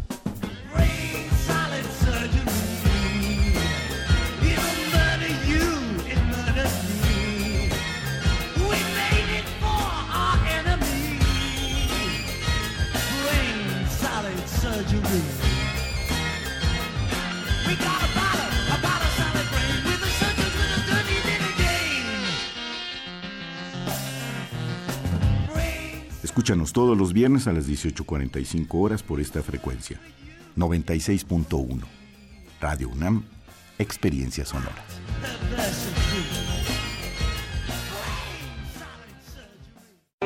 Esta historia comienza muy lejos, pero concluye muy cerca. En Bangladesh, la lucha por el reconocimiento de la lengua bangla dio origen a que en 1999 la UNESCO designara el 21 de febrero como Día Internacional de la Lengua Materna. Radio UNAM y el Programa Universitario de Estudios de la Diversidad Cultural y la Interculturalidad lo celebran con una serie especial. Voces desde la raíz. En el marco del octavo Festival de Poesía Las Lenguas de América Carlos Montemayor, recogimos entrevistas de poeta a poeta en lenguas originarias. Acércate del 4 al 21 de febrero en punto de las 5 y media de la tarde por el 96.1 de FM. Diferentes visiones, diferentes lenguas, un solo corazón. Radio UNAM, experiencia sonora. Relatamos al mundo. Relatamos al mundo. Mañana en la UNAM, ¿qué hacer y a dónde ir? Te recomendamos la cinta Un asunto de familia, del director de origen japonés Hirokazu Koreeda. Esta historia plasma la vida de Osamu y su hijo, quienes al regresar de un robo se encuentran en la calle a una pequeña niña. La esposa de Osamu acepta ocuparse de ella al darse cuenta de que sus padres la maltratan. Pese a la pobreza en la que viven y los hurtos que cometen para sobrevivir, los miembros de esta familia son felices hasta que un incidente revela sus más terribles secretos. No te pierdas esta entrañable historia y asista a la función mañana 15 de febrero en punto de las 12 del día en la sala Carlos Monsiváis del Centro Cultural Universitario. Si te gusta la creación literaria, así como el teatro, asiste a la conferencia Crear en Grupo, aproximación a la experiencia colectiva del grupo cultural Yoyashkani, con la participación de Miguel Rubio Zapata. Asiste a esta ponencia mañana en punto de las 12 del día en el auditorio del Museo Universitario Arte Contemporáneo. La entrada es libre. Realiza tu registro de asistencia en www.teatrounam.com diagonal FITU. La serie Nuestros historiadores de TV UNAM presenta el capítulo La guerra entre México y Estados Unidos, con el análisis de la historiadora Josefina Zoraida Vázquez, escritora, investigadora y académica mexicana, especialista en la historia política y diplomática de México. Sintoniza mañana 15 de febrero la señal de TV UNAM por el canal 20.1 de televisión abierta en punto de las 14.30 horas. Dos de la tarde con ocho minutos y bueno, queremos agradecer el comentario de Enrique Garza, quien pues sí, sí, nos hace la aclaración muy importante sobre los ahorros del gobierno. Dije que se trataba de 33 millones de los impuestos que no fueron devueltos a una empresa cervecera, pero no son 33 mil millones. Muchas gracias, Enrique Garza, por hacernos esta importante aclaración. Y bueno, pues ahora vámonos con esta nota. Señalan académicos de la UNAM que el derecho internacional atraviesa por una nueva era. Dulce García nos tiene esta información. Saludo al auditorio de Prisma RU con mucho gusto, con el objetivo de aportar una visión crítica acerca de la juridificación y la judicialización de las relaciones internacionales, así como comparar los diseños institucionales y las reglas que rigen el funcionamiento de los múltiples órganos de resolución de los litigios internacionales, el Instituto de Investigaciones Jurídicas de la UNAM lleva a cabo el Seminario Permanente de Derecho Internacional titulado Los mecanismos contemporáneos de solución de controversias en el derecho internacional, avances y retos. Ahí la doctora Virginia Petrova Georgieva, académica de esta entidad universitaria, dijo que actualmente se atraviesa por una nueva era en el derecho internacional. Bueno, en primer lugar, el final de la Guerra Fría tuvo mucho que ver porque marcó el abandono del bipolarismo que caracterizaba el mundo de las relaciones internacionales. Bueno, como resultado de la globalización de la economía se adoptaron nuevas normas de derecho internacional. Por ejemplo, las normas que regulan las inversiones extranjeras directas o las normas que regulan el comercio internacional y fue necesario confiar la interpretación y la aplicación de estas normas a nuevos órganos judiciales. Así se creó el órgano de solución de diferencias de la Organización Mundial del Comercio, que hoy día, por cierto, se encuentra en una crisis existencial y es blanco de todo tipo de ataques por parte de la administración eh, de Donald Trump. Este encuentro también pretende mostrar los alcances y retos actuales de los mecanismos de solución de controversias que operan en el ámbito del derecho internacional general, el derecho internacional penal, el internacional de derechos humanos, el internacional económico y el derecho internacional del mar, además de que busca mostrar la importancia que reviste la función judicial internacional para la interpretación y la aplicación eficaz del derecho internacional y para la regulación jurídica de las relaciones. Escuchemos nuevamente a la académica. El derecho internacional era considerado pues, un cuerpo normativo débil y pobre, porque solamente regulaba algunos aspectos de las relaciones internacionales, la conducta de los agentes diplomáticos y de los funcionarios consulares, la delimitación territorial. Antes, si decíamos derecho internacional, nos referíamos únicamente al derecho internacional público y al derecho internacional privado y ahora hay una multitud de ramas del derecho internacional, ¿no? El derecho internacional de los derechos humanos, el derecho internacional penal, eh, el derecho internacional del mar, eh, el derecho internacional de las inversiones, el derecho internacional financiero, en fin, algunos autores incluso ya hablan del derecho internacional del espacio ultraterrestre. Por último, les comento que el Seminario Permanente de Derecho Internacional busca proponer reformas a los mecanismos contemporáneos de solución de controversias en el derecho internacional para mejorar su eficacia y legitimidad. Este es el reporte. Muy buenas tardes. Muy buenas tardes, Dulce, muchas gracias. Y bueno, ahora vámonos con este curso que se imparte en el Instituto de Ingeniería sobre pues la revisión post-sísmica y rehabilitación de estructuras dañadas. Adelante, Cindy Pérez.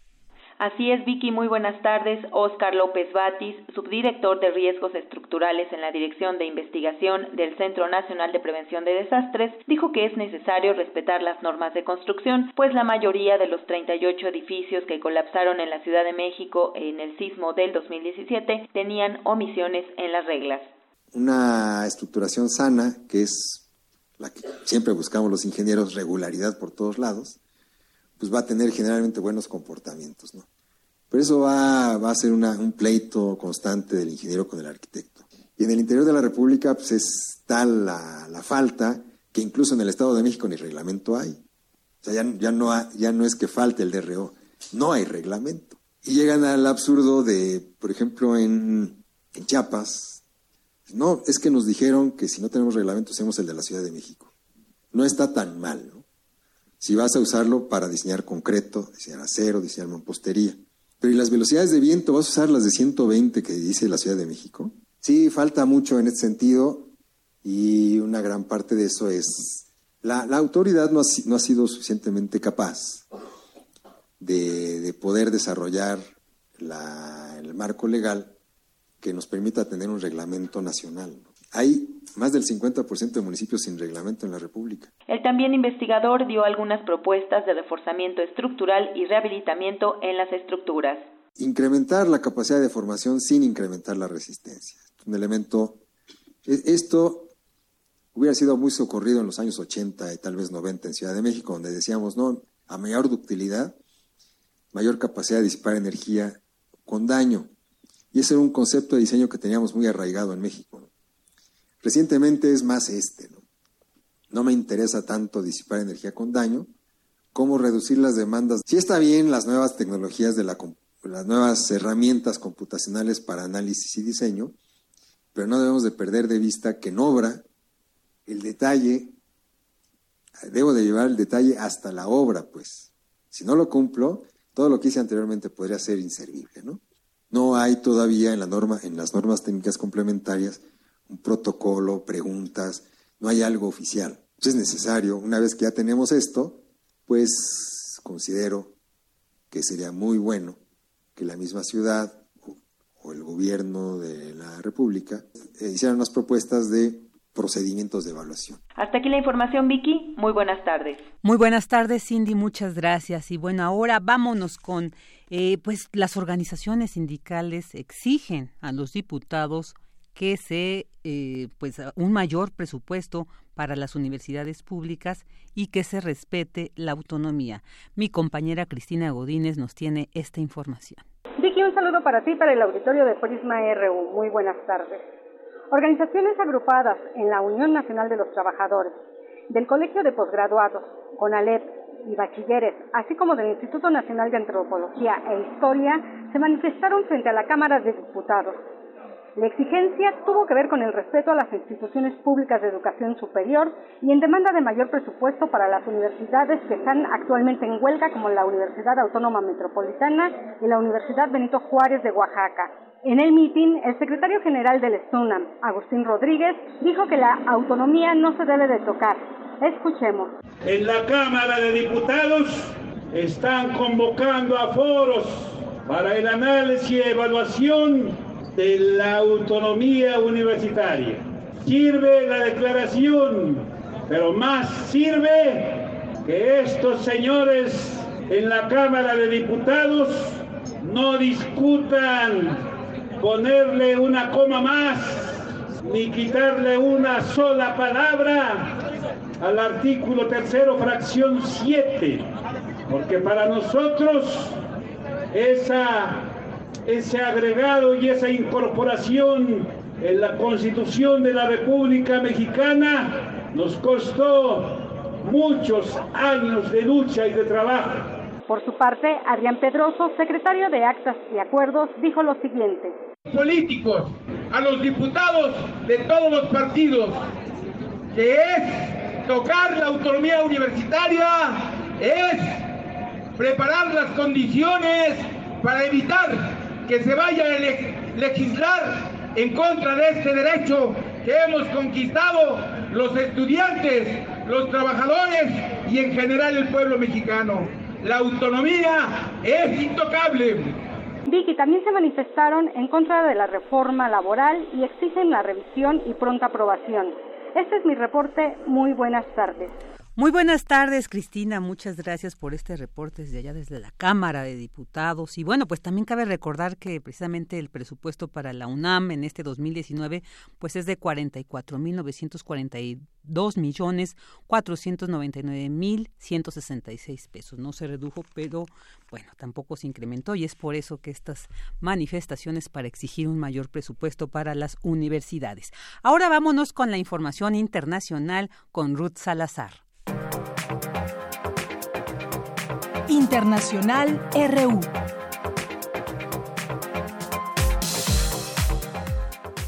El gobierno de Rusia asegura que la supuesta ayuda humanitaria que pretende hacer entrar Estados Unidos a Venezuela oculta una acción militar. En este sentido, el presidente de Estados Unidos, Donald Trump, no descartó enviar 5.000 soldados a Colombia para enfrentar la situación en Venezuela y al ser cuestionado al respecto durante una reunión con su homólogo colombiano Iván Duque, este desvió la conversación. Compartimos una visión clara para enfrentar el problema de las drogas, que requiere la combinación de todas las herramientas posibles, pero es un deber de la comunidad internacional enfrentar este problema y en el caso de Colombia, sin lugar a dudas, nosotros como gobierno hemos presentado un programa como Ruta Futuro que combina todas las herramientas para ponerle primero freno a ese crecimiento exponencial de los cultivos ilícitos y al mismo tiempo permitir una transformación de culturas ilegales a unas economías legales en muchos lugares del territorio. En tanto, el canciller de Venezuela, Jorge Arreaza, en conferencia de prensa desde la sede de la ONU, anunció que un grupo de países han decidido conformar un grupo diplomático en la ONU en defensa de la paz. Todos tenemos derecho a vivir sin la amenaza del uso de la fuerza o la aplicación de medidas coercitivas unilaterales. En los próximos días iniciaremos una serie de acciones como grupo para aumentar la conciencia acerca de los peligros que actualmente enfrentan nuestros pueblos y en especial el pueblo de la República Bolivariana de Venezuela. Hacemos un llamado a todos los Estados miembros de Naciones Unidas a unirse en la defensa del derecho internacional como la única garantía para la coexistencia pacífica en esta humanidad. Las protestas en contra del presidente de Haití, Jovenel Moisés, siguen llenando las calles de violencia y barricadas. En la última semana, al menos nueve personas murieron y varias han resultado heridas, entre ellas un periodista. La Comisión Europea publicó una lista de 23 países con alto riesgo de lavado de dinero y financiamiento del terrorismo. Entre ellos figuran Arabia Saudita, Panamá, Irán, Túnez y Corea del Norte. El sarampión está reapareciendo con fuerza en todas las regiones del mundo. En 2018 hubo más casos que el año anterior y la Organización Mundial de la Salud insiste en la importancia de las vacunas. Habla la directora de inmunización de la OMS, Catherine O'Brien. Estamos retrocediendo en los progresos que se hicieron y no retrocedemos porque no tengamos las herramientas. Tenemos las herramientas para prevenir el sarampión. Estamos retrocediendo por el fracaso en la vacunación. En la región de las Américas, en 2018, hubo casi 17.000 casos. Con audios de Euronews y Radio ONU, las breves internacionales con Ruth Salazar. Relatamos al mundo. Al mundo. Porque tu opinión es importante, síguenos en nuestras redes sociales, en Facebook como Prisma RU y en Twitter como arroba PrismaRU. Dos de la tarde con 21 minutos. Muchas gracias a mi compañera Ruth Salazar por esas breves internacionales. Y bueno, ahora vámonos a este tema que seguramente todos los días podremos ver hay situaciones que, miren, ahorita van a ver este tema, eh, situaciones que lo corroboran. El uso de la web se ha convertido en una de las prácticas más habituales en la población. Hay estudios que señalan que el 89% de las personas que usan la web lo hacen a través de su teléfono celular. Esto ha generado un problema que lamentablemente alcanza al sector de las y los pequeños. ¿Por qué? Pues porque hay una reacción, hay un descuido de ellos y podría eh, generar lo que es la orfandad infantil. ¿De qué se trata este problema? ¿Cómo es que está afectando al sector infantil? Bueno, pues para hablar sobre el libro Huérfanos Digitales tenemos en la línea a la autora de este libro, Alejandra Corona. Alejandra Corona estudió la carrera de Relaciones Industriales eh, en la Universidad Iberoamericana y una maestría en Diseño Estratégico e Innovación por la misma universidad. Así que pues con esta especialista vamos a platicar ahorita. ¿Qué tal Alejandra? Muy buenas tardes. Hola Virginia, buenas tardes. Muchas gracias por acompañarnos. Un tema muy interesante que, como decía, todos los días seguramente tenemos ahí elementos para estar eh, incorporándolos a este estudio que haces. ¿Cómo surge esta inquietud por abordar esta situación ya casi normalizada en nuestra sociedad, Alejandra? Pues mira, eh, realmente esto surgió como una inquietud personal eh, hace varios años con respecto a mi vida personal, ¿no? Este, entre mi hija mayor y mi hijo menor hay 14 años de diferencia y la grande empezó a hablar muy chica a los nueve meses, yo pensé que era normal y posteriormente el chiquito tenía un año y medio y no y no tenía esa misma adicción. La gente me decía, no, es que le traducen, es que esto, el otro, pero yo sabía dentro de mí que algo estaba haciendo diferente. Cuando empiezo la maestría, eh, encuentro varias aristas que me dicen, plantea la hipótesis y vamos a investigar este, este fenómeno. Y es así, con Virginia, como empiezo este recorrido y pues tengo a bien corroborar la hipótesis y de ahí surge este libro, donde efectivamente ya estamos presentando los padres y madres de familia rasgos de adicción al teléfono inteligente y se está afectando eh, de manera directa la autoestima y la emocionalidad de los niños, principalmente de 0 a 12 años. Y es que yo creo que uno de los problemas no es precisamente el uso, ¿no? sino el tiempo, ¿no? El tiempo que empleamos y creo que es uno de los elementos que refleja en tu libro. Podríamos abordar un poco más en esta práctica, digamos, un poco desbordada y que ya está, como tú lo señalas en tu libro, ya está generando un problema, pues hasta en, diversas dimensiones en los pequeños. ¿Nos puedes platicar más sobre esta, estos efectos, por favor? Mira, el, tiempo que pasamos en el teléfono, pero también el número de veces que interrumpimos la convivencia con nuestros hijos para atender el teléfono. El 89% de los mexicanos nos conectamos a Internet por medio de un celular. Y 8 horas 12 minutos es el tiempo promedio que pasamos conectados a Internet. Entonces, si, si ponemos todas estas condiciones juntas, nos damos cuenta que es una cantidad de tiempo muy alta porque el teléfono inteligente es nuestra casa móvil, es esa combinación entre lo deseado y lo necesario. Entonces, tenemos muchos pretextos para utilizarlo frecuentemente y pues nueve de cada diez padres eh, están interrumpiendo convivencia, pláticas, juegos más de tres veces al día con sus hijos. Entonces es un es un número que ya tenemos que poner atención generalmente se está volteando a ver mucho el fenómeno del uso de los niños de gadgets, de devices, del teléfono mismo, y no nos estamos volteando a ver a nosotros. Lo que principalmente noté, Virginia, es la falta de conciencia de los padres y madres de familia de esta práctica. Entonces, tenemos que hacer una conciencia porque hay muchas formas de, de todavía retomar el tema y darle una solución estratégica.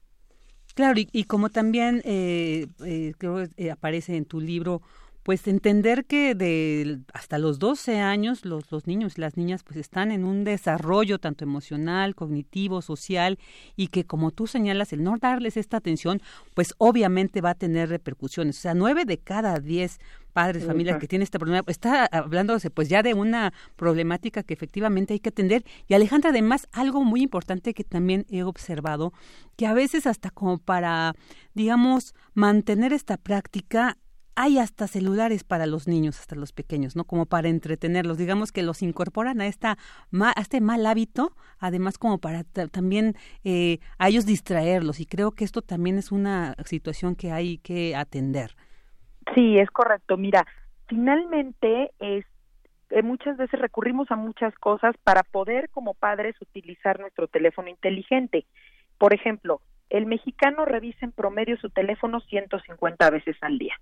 Entonces, si tú tienes ocupado a, a tu chiquito, que también para el chiquito, que ya no está tan chiquito, digamos a partir de los siete años, el teléfono celular se vuelve un artículo aspiracional es algo que ellos ven como wow, ¿no? Porque para ellos es la imagen que tú les estás enseñando de la forma de interrelacionarte con el mundo.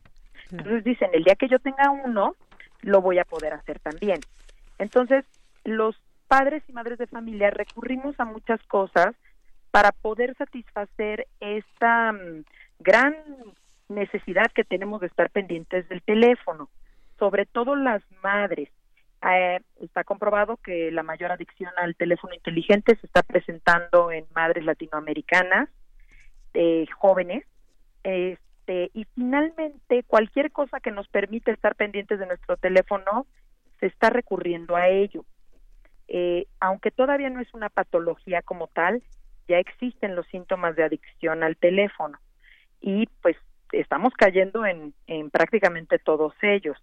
Y eh, mientras tanto, los niños, que ya vamos a ver las primeras generaciones, van a presentar todos estos problemas propios de la adolescencia, más esta, esta afección de la cual los psicólogos en sus consultorios están reportando quejas de los niños y de los adolescentes desde, desde el 2014. Entonces, sí tenemos que poner atención al fenómeno de manera inmediata. Alejandra, quisiera preguntarte precisamente bueno, la riqueza de esta de esta investigación que has hecho y que bueno ahora ahora nos presentas con este este libro de huérfanos digitales, un poco la metodología que finalmente pues la metodología es la que nos brinda pues esos elementos que enriquecen la investigación y la que pues la legitima. ¿Nos podrías platicar un poquito cómo fue esta metodología que utilizaste para este estudio? Claro que sí. Mira, es un estudio que se llevó dos años de investigación. Eh, aunque empezó en el 2016, todo, prácticamente todos los datos están actualizados al 2018. La metodología fue etnografía cualitativa y cuantitativa. Cualitativa que hicimos, hicimos entrevistas a padres y madres de familia, se hicieron encuestas a más de 150 padres de familia y mamás también, se hicieron entrevistas a más de 30 niños y por otro lado se recurrió a estudios muy formales, como es el estudio de Technoference de McDaniel, publicado en 2016 precisamente, en donde tomamos muchos datos cuantitativos, también de la Asociación Mexicana de Internet, y entonces resulta en una combinación muy interesante en cuanto a lo cualitativo y cuantitativo, hablando de números, datos, declaraciones y, aparte tuvimos sesiones de observación. ¿Qué es esto? Fuimos a lugares de convivencia familiar, en donde estuvimos observando las prácticas de padres y madres de familia en presencia de sus hijos. Lo hicimos también en lugares de juegos infantiles, en cines con películas para niños y em, en un área de juegos de estos que se arman fichitas una sobre otra.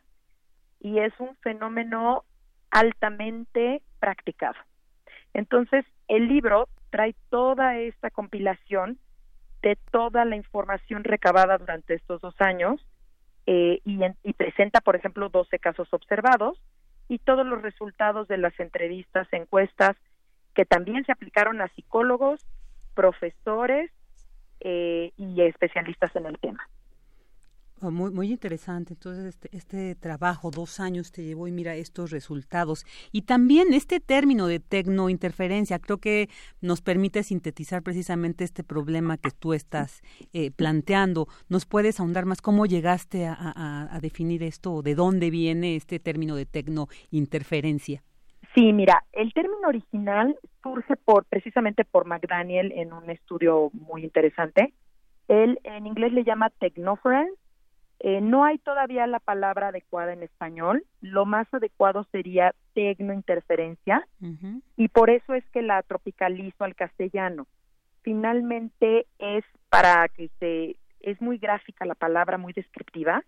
Tecnointerferencia creo que nos queda muy claro a todos. Y también por otro lado, para mí fue muy importante ponerle el nombre al fenómeno como tal. Eh, yo hago la analogía frecuentemente con el bullying hace muchos años que no existía el término, era el niño abusivo, el niño pegalón, etcétera, ¿no? Hasta que se le pone el nombre bullying, es cuando un fenómeno social se puede tratar, estudiar, atacar y proponer una solución.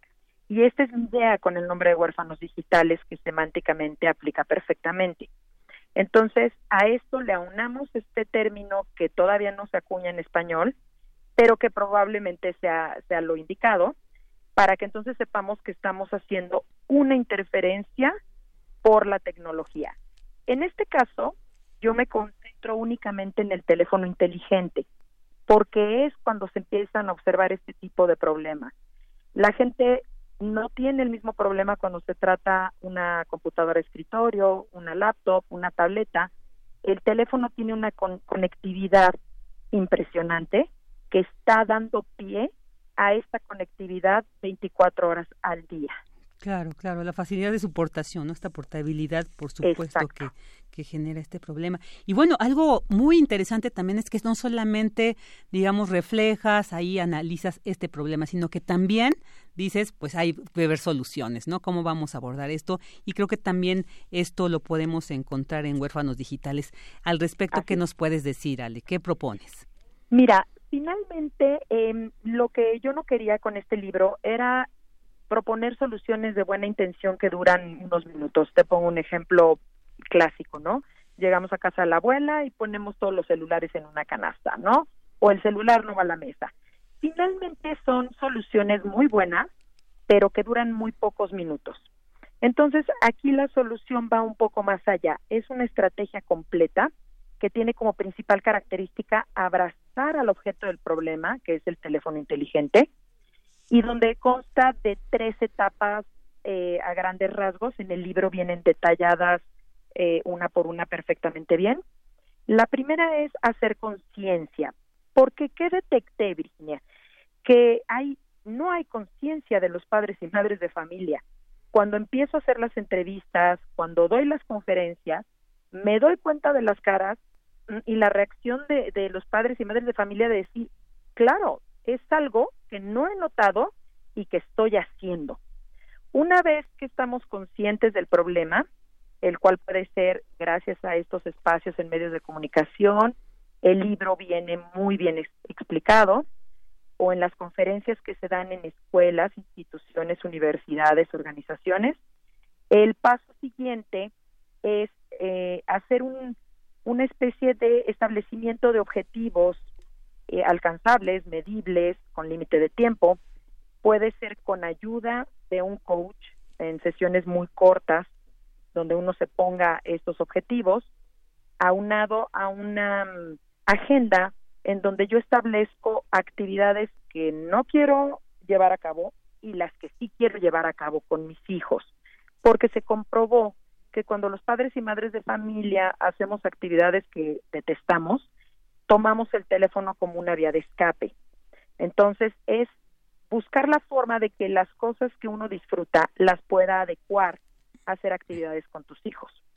Eh, y una tercera etapa es una aplicación que ya tenemos en desarrollo que te va a apoyar a través de tu teléfono inteligente a cumplir estos objetivos por medio de ciertos eh, pasos los cuales tú vas a ir llenando y emergentes que te van a recordar cómo debes de utilizar asertivamente tu teléfono cuando estás con tus hijos.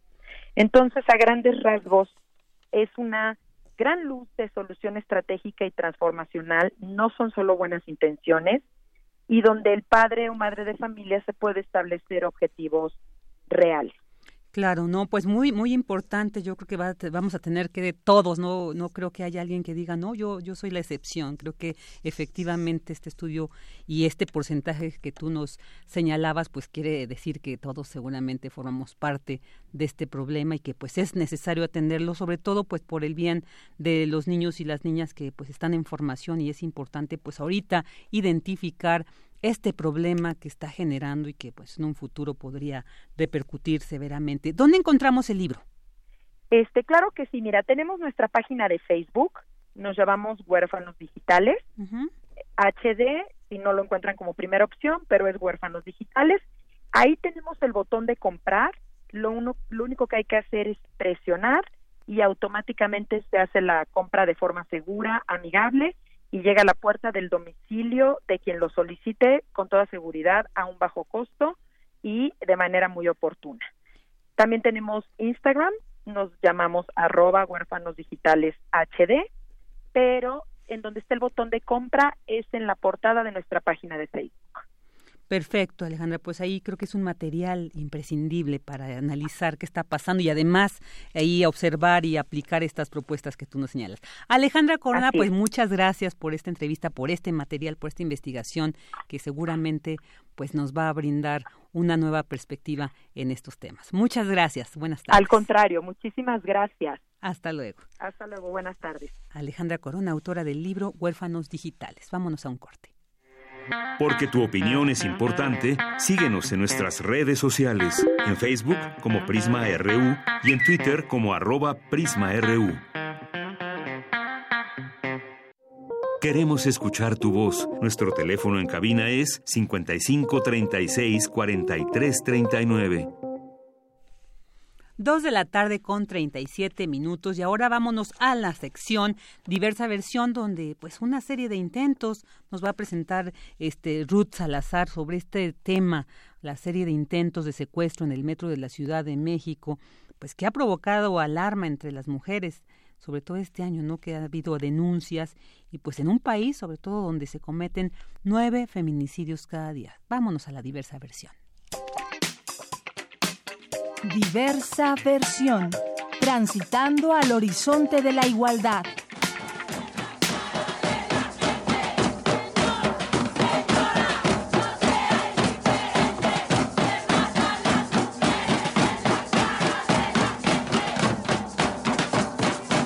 El feminicidio es un delito ignorado. La impunidad e indiferencia no solo de las autoridades, sino de la sociedad en general, derivó en el incremento de las protestas en las calles de la Ciudad de México y en redes sociales. La exigencia es que las autoridades hagan algo efectivo para combatir la violencia feminicida. Habla Francisco Rivas Rodríguez, director general de Observatorio Nacional Ciudadano de Seguridad, Justicia y Legalidad. Llamamos feminicidio un delito ignorado precisamente porque pues desde la década de los 90 hemos reconocido que tenemos una problemática. En particular, el caso de Ciudad Juárez fue el que llamó la mirada nacional e internacional sobre el problema. Sin embargo, el problema ha estado y sigue latente a lo largo del país.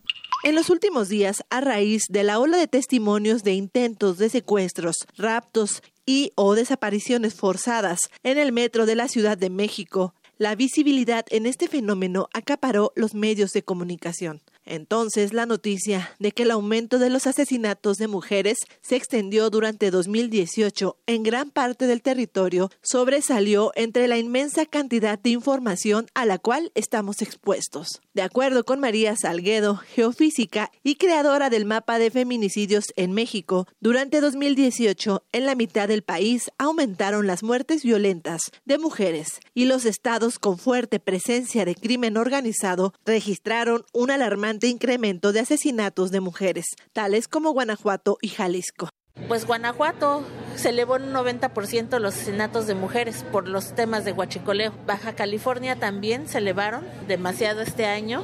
Guerrero, Chihuahua, los otros estados son estados donde hay presencia de crimen organizado. Hay mujeres que son asesinadas con armas de uso exclusivo del ejército como R-15, AK-47, 9 milímetros. Pues las encuentran maniatadas, amordazadas, con el tiro de gracia, con el mensaje, con el narcomensaje. Pero al momento que una mujer es privada de la libertad, y ya es una causal de feminicidio.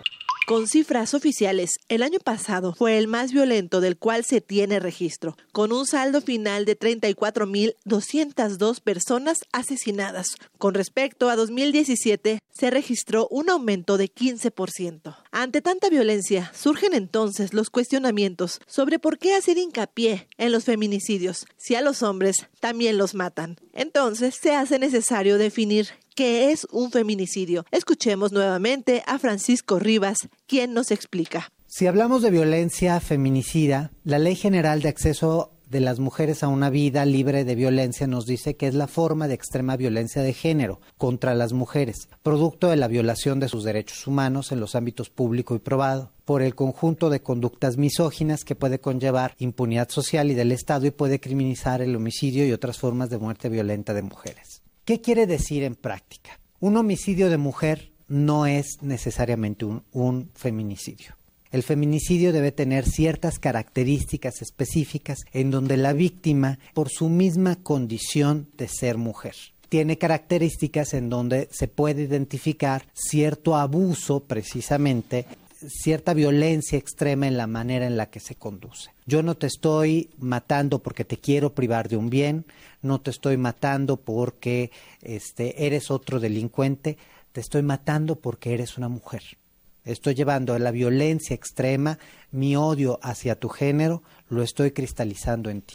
María de la Luz Estrada, directora del Observatorio Ciudadano Nacional del Feminicidio, solicitó a la administración de Andrés Manuel López Obrador atender de manera urgente y prioritaria las deudas y agenda pendiente para atender la problemática de los feminicidios.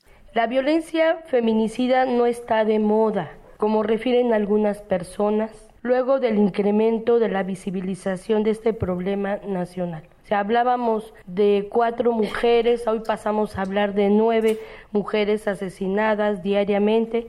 Este crimen ha dejado mucha desolación, tristeza, dolor, hogares vacíos, madres, padres, hijos, hijas en desamparo. Por eso es importante entender lo que está pasando en México para la exigencia que tenemos que hacer a las autoridades estatales, municipales y federales.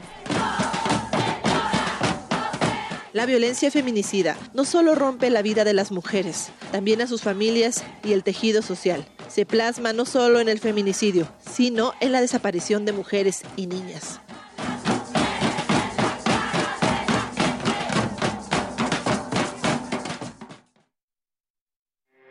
Porque tu opinión es importante, síguenos en nuestras redes sociales, en Facebook como Prisma RU y en Twitter como arroba PrismaRU.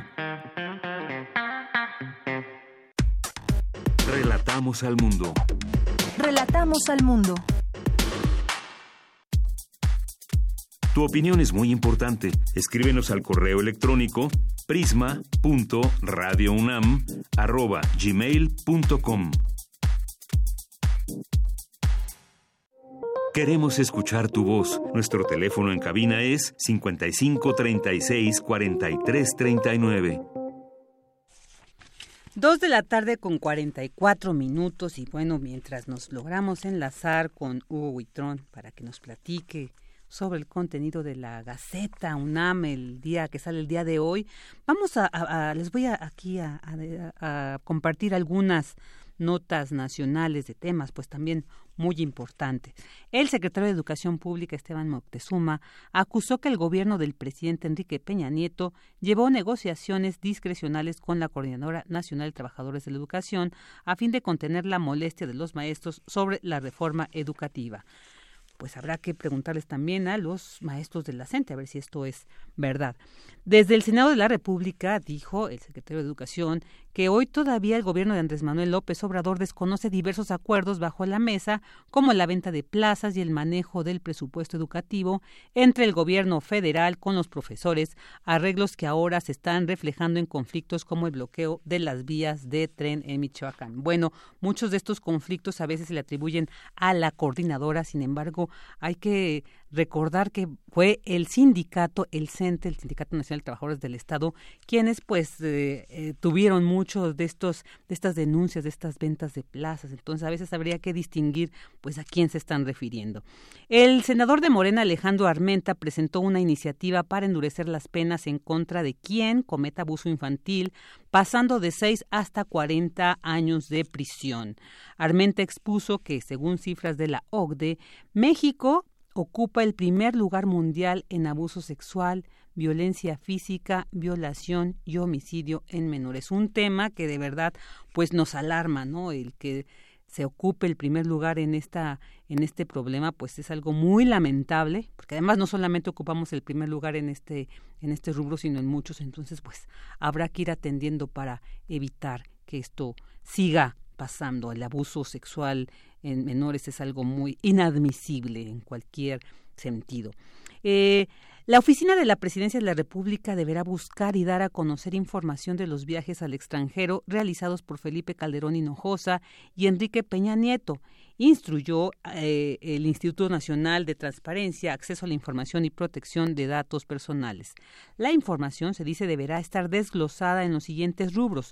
Número de viajes, fecha de salida y regreso, país de visita, estado o ciudad de partida, el número de matrícula de la aeronave utilizada, motivo del viaje y nombre de la reunión, número de personas a bordo, distinguiendo la tripulación, así como el nombre y apellido de los pasajeros y el monto económico del viático autorizado para el presidente por viaje. Bueno, esto en miras de tener mayor claridad en cómo se utilizan estos recursos y pues estos viáticos, ¿no? Que pues en los sexenios pasados creo que se manejaron con mucha discrecionalidad y que pues ahora está aflorando todos esos desfalcos que dejaban precisamente muchos de estos viajes no detallados. Y bueno, pues la Secretaría de Salud instalará una mesa de trabajo con un grupo intersectorial de salud y bienestar para perfilar un nuevo sistema agroalimentario sustentable, justo y saludable y que se acople a los nuevos mercados alimentarios pues para combatir el sobrepeso, la diabetes y la obesidad Así lo informó el subsecretario de Prevención y Promoción a la Salud de la Dependencia, Hugo López Gatel Ramírez. Y bueno, pues estos problemas de sobrepeso, diabetes y obesidad también ocupamos los primeros lugares en el país. Entonces es muy importante precisamente que se atienda esta situación. Porque tu opinión es importante, síguenos en nuestras redes sociales, en Facebook como Prisma RU y en Twitter como arroba PrismaRU. Y bueno, pues ya son dos de la tarde con 48 minutos y me voy a enlazar con Héctor Castañeda, el perro muchacho que se encuentra en las islas de Ceú. ¿Qué tal, perro muchacho? ¿Cómo estás? ¿Qué haces por allá? Hola, hola Vicky, ¿cómo están todos por allá? Saludos. Muy bien, muchas gracias. Pues este 14 de febrero, Día del Amor y la Amistad, y bueno, pues la UNAM, eh, dándole un enfoque muy interesante, muy social, arma esta, este festival con módulos de atención, actividades artísticas, charlas y mucho más ahí en las islas. Cuéntanos, detállanos un poco qué está pasando por allá. Efectivamente, estamos en el festival Ni Violencia ni Embarazo, Amor con Conocimiento para Amar Mejor. Y como bien dices, es un evento que se está llevando a cabo en estos momentos en las islas, en el corazón de Ciudad Universitaria, de nuestra casa. Y por donde quiera que volteas hay talleres, hay conferencias, hay regalos, hay una enorme cantidad de preservativos y juguetes sexuales que se están dando a los estudiantes que se acercan, desde luego siempre dándoles una conversación al respecto de cómo llevar a cabo una sexualidad responsable, pero sobre todo haciendo énfasis en el hecho de visibilizar la violencia y visibilizar el tema de los embarazos. Estábamos platicando con Ana Beristain de la Dirección General de Atención a la Comunidad que es responsable de este evento al respecto. Y bueno, decíamos que el hashtag ni violencia ni embarazo ha generado pues un cierto tipo de controversia porque hay quienes dicen yo me puedo embarazar libremente sin necesidad de que ejerzan cierto tipo de presión sobre mis decisiones. Pero bueno, el asunto es que esto va enfocado a embarazos no deseados, tomando en cuenta el hecho de que México es uno de los países eh, que ocupa los primeros lugares de embarazos en adolescentes a nivel mundial. Y desde luego, pues tomar en cuenta que la mayoría de las adolescentes que se embarazan en esas condiciones sufren algún tipo de violencia. Pero bueno, aquí estamos llevando a cabo un festival lúdico y está recibiendo una gran respuesta. Tenemos una transmisión de Radio UNAM que se está haciendo en vivo, no en directo, y que podrán escuchar en el 96.1 de FM a las 8 de la noche. Claro, y, qué importante que, en la universidad también se aborden estos temas, porque como tú decías, quizá cause una cierta controversia del embarazo, la libertad. Creo que no es estar en contra del mismo, sino estar informado, asumir, porque no es cualquier cosa, o sea, te transforma la vida totalmente. Entonces, qué mejor que si decides, tengas la edad que sea, pues sea por una decisión eh, libre, ¿no? Que tú quieras, quieras asumir todo lo que ello implica, y no como tú indicas, como muchas eh, situaciones se ha, se ha denunciado, pues es eh, producto de una violencia, no de una violación. Entonces, es importante que los adolescentes, no solo las mujeres, ¿no? que son pues finalmente quienes tienen que asumir toda esta esta gestación, sino también los compañeros para que pues tengan una sexualidad responsable y también ellos decidan cuándo quieren ser padres y cuándo no. Entonces, creo que es muy importante este evento. Eh, eh, perro muchacho, va a haber también eventos artísticos. Cuéntanos de esto. Sí, justo en estos momentos está eh, llevando a cabo una de las charlas acerca de sexualidad, pero en medio de las islas, enfrente del edificio de rectoría, hay un escenario en donde se han estado presentando actos en vivo. Ahorita mismo, en la carpa de Radio UNAM, hay un DJ que viene desde Venezuela llamado Fox. También tuvimos la oportunidad de platicar con cubanas raperas de corte feminista. Y bueno, como bien dices, también nos hemos acercado con varias instituciones que están promoviendo el tema de la no violencia, el tema de los embarazos y la práctica del sexo responsable. Y hemos platicado con gente como He for She, hemos platicado con gente de luchadoras MX que se están sumando aquí a la universidad para unir esfuerzos con gente de Universum que nos platicó acerca de la sala de sexualidad y pues sí, toda una fiesta de la sexualidad y del amor libre, pero pero responsable. Y en este marco del Día del Amor y de Amistad, que mejor, para que se siga celebrando sí, sí, sí. y no lamentando, ¿no? Bueno, perro muchacho, pues muchas gracias por compartirnos qué está pasando allá en las islas de Ceú. Muchas gracias a ustedes por recibir esta llamada. Un abrazo a todos allá en Prisma RU, a todos los que están del otro lado de la bocina y pues nada más decirles que todavía pueden llegar, van a estar aquí hasta las 5 de la tarde los amigos de, de GACO y los que no van a poder venir, pues recuerden que pueden escuchar parte de lo que se vivió aquí en las frecuencias de Radio UNAM a partir de las 8 de la noche en el festival Ni Violencia ni Embarazo. Ahí está, perfecto, pues ahí estaremos al pendiente. Muchas gracias, un abrazo también para ti, perro muchacho. Abrazos, Vicky, gracias. Gracias, hasta luego. Prisma RU. Relatamos al mundo. Tu opinión es muy importante. Escríbenos al correo electrónico prisma.radiounam@gmail.com.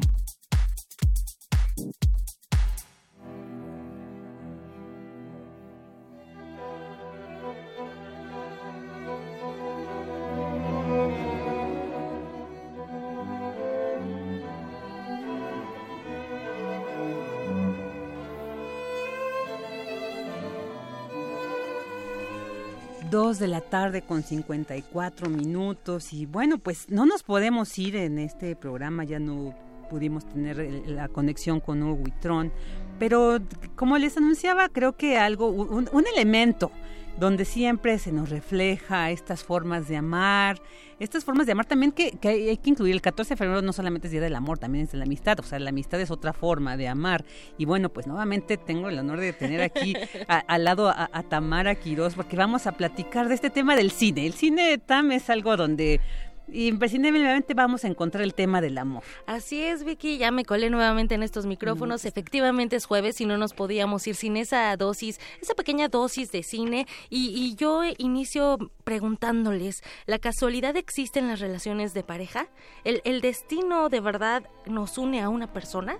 ¿Puede pasar? Puede pasar a veces. Bueno, hay películas, ¿no? Muy interesantes que precisamente reflejan esto y a veces hasta nos da como esa esperanza de repente entre la casualidad encontrarnos con el ser amado. Así es, aunque suene romántico, Vicky, así es. Una de las películas que hablan de amor es la de Los amantes del Círculo Polar, un filme de Julio Medem que después de más de una década de haber sido estrenada, por allá del 98, pues se ha mantenido en las opciones cinematográficas para abordar una de las visiones, una de las visiones del amor. Cada quien ha de tener su, su concepto muy bien arraigado eh, o su concepto también que le han enseñado, pero bueno, este filme eh, es un filme de culto que tal vez muchos ya han visto, una historia que inicia en los 80 con un amor colegial. La primera escena nos muestra a dos niños a la salida de un colegio, se echan a correr por distintos motivos y ahí se arranca toda la historia. Pasan los años y estos protagonistas siguen su vida como es lo natural y sin darse cuenta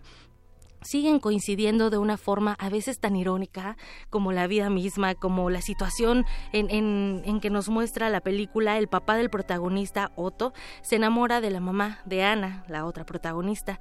Esto lo, lo convierte, bueno, esa casualidad de que sus padres se unan, convierte los sentimientos de los dos muchachos en un tipo de amor prohibido por ser una suerte de hermanastros, ¿no? La sociedad tal vez no lo ve tan, tan bien, ¿no? No lo ve con buenos ojos. A veces coincidimos con las personas, Vicky, sin darnos cuenta, incluso eh, sin darnos cuenta también de que vibramos de tal forma que nuestras acciones repercuten en el tiempo y en el espacio de otros. Vibramos de diferentes formas. Esta película a mí me encanta en cuanto a la fotografía, en, eh, sobre todo cuando Ana y Otto se encuentran en la línea imaginaria del paralelo de la Tierra donde descubren cómo sus vidas se entrelazan y cierran el círculo, un círculo de vida pero también un círculo de muerte. Si ustedes que nos escuchan ya han visto esta película, que bueno, es un clásico también, Llámenos y, díganos qué piensan de, este círculo que se cierra o incluso que también podría abrirse, ¿no? A veces los círculos no, no se abren, a veces los cerramos y nos quedamos dentro, a veces los cerramos y nos quedamos fuera, que sería lo más conveniente. Vicky, otra de las películas que se han convertido en un clásico es Eternal Sunshine of the Spotless Mind, que es mejor conocida como Eterno Resplandor de una mente sin recuerdos en México y en España como Olvídate de mí. Un título así, bien directo. Esta película, que es bueno protagonizada por Jim Carrey y Kate Winslet, es un filme que habla de, de los dos lados de la moneda el amor y el desamor. Cuando terminas una relación, a veces no quieres saber ya de esa persona, ¿no? Mm. Bueno, pues el protagonista lucha, bueno, más bien la protagonista eh, eh, lucha por olvidar, por olvidar a ese amor que le dolió, que le lastimó, pero que también le, le hizo mucho bien. Entonces es una película que que va luchando justo contra esos recuerdos, esos recuerdos a los que a veces nos aferramos sin darnos cuenta, ¿no? Que luchamos contra contra lo bonito sin pensar en lo que lo que nos lastimó muchas veces. Digo, el amor no siempre tiene que lastimar, ¿no? Eh, lo ideal, lo, lo mejor es que siempre te retribuya y te nutra. Esta es una película que a mí me encanta porque juega, juega justo con la mente. Es una de las opciones que les tenemos para que vayan pues teniendo ahí opciones para ver un poco de cine de diferente de diferentes países también. Claro, esta esta forma como dices tú de, de ver el amor y también porque creo que también vale eh, el cuestionarnos a veces este amor tradicional y que justo a veces nos lleva a, a padecerlo, ¿no? O sea, creo que tenemos la capacidad de amar eh, de diferentes formas a muchas personas. Entonces creo que las películas, muchas películas, a veces estas llamadas cines de arte, cine de autor, creo que también nos, me gusta mucho esta manera en que refleja el amor. Hay una que a mí me llamó mucho la atención que se llama Amor Mío, una francesa dirigida por la, por la, por la directora Mai Wen, donde actúan Vincent Cassel y Emmanuel Bercot, que de hecho ganó ella el, premio de, como mejor actriz en el Festival de Cannes por eh, esta película y es me gusta, o sea, yo se la recomiendo porque precisamente refleja cómo a veces pues puedes amar de una manera tan intensa, pero las diferencias a veces de visiones de la vida y del amor te llevan a separar y a decidir que pues esto amor mío, pues aunque eh, quiera eh, eh, estar contigo, aunque seas el, el, amor de mi vida, pues no puedo estar contigo, ¿no? Por salud mental, por a veces aunque haya hijos de por medio.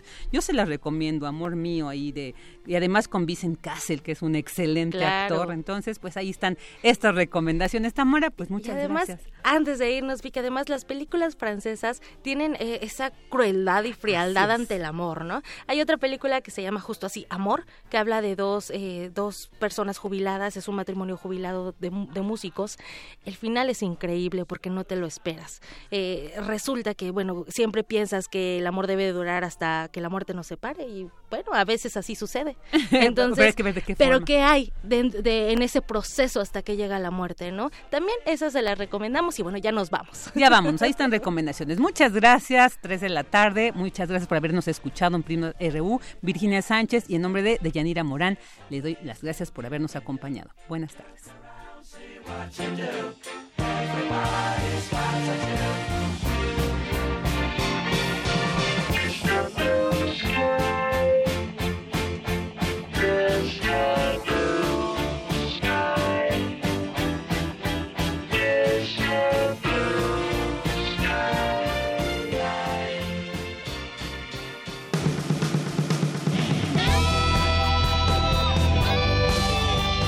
Prisma RU. Relatamos al mundo.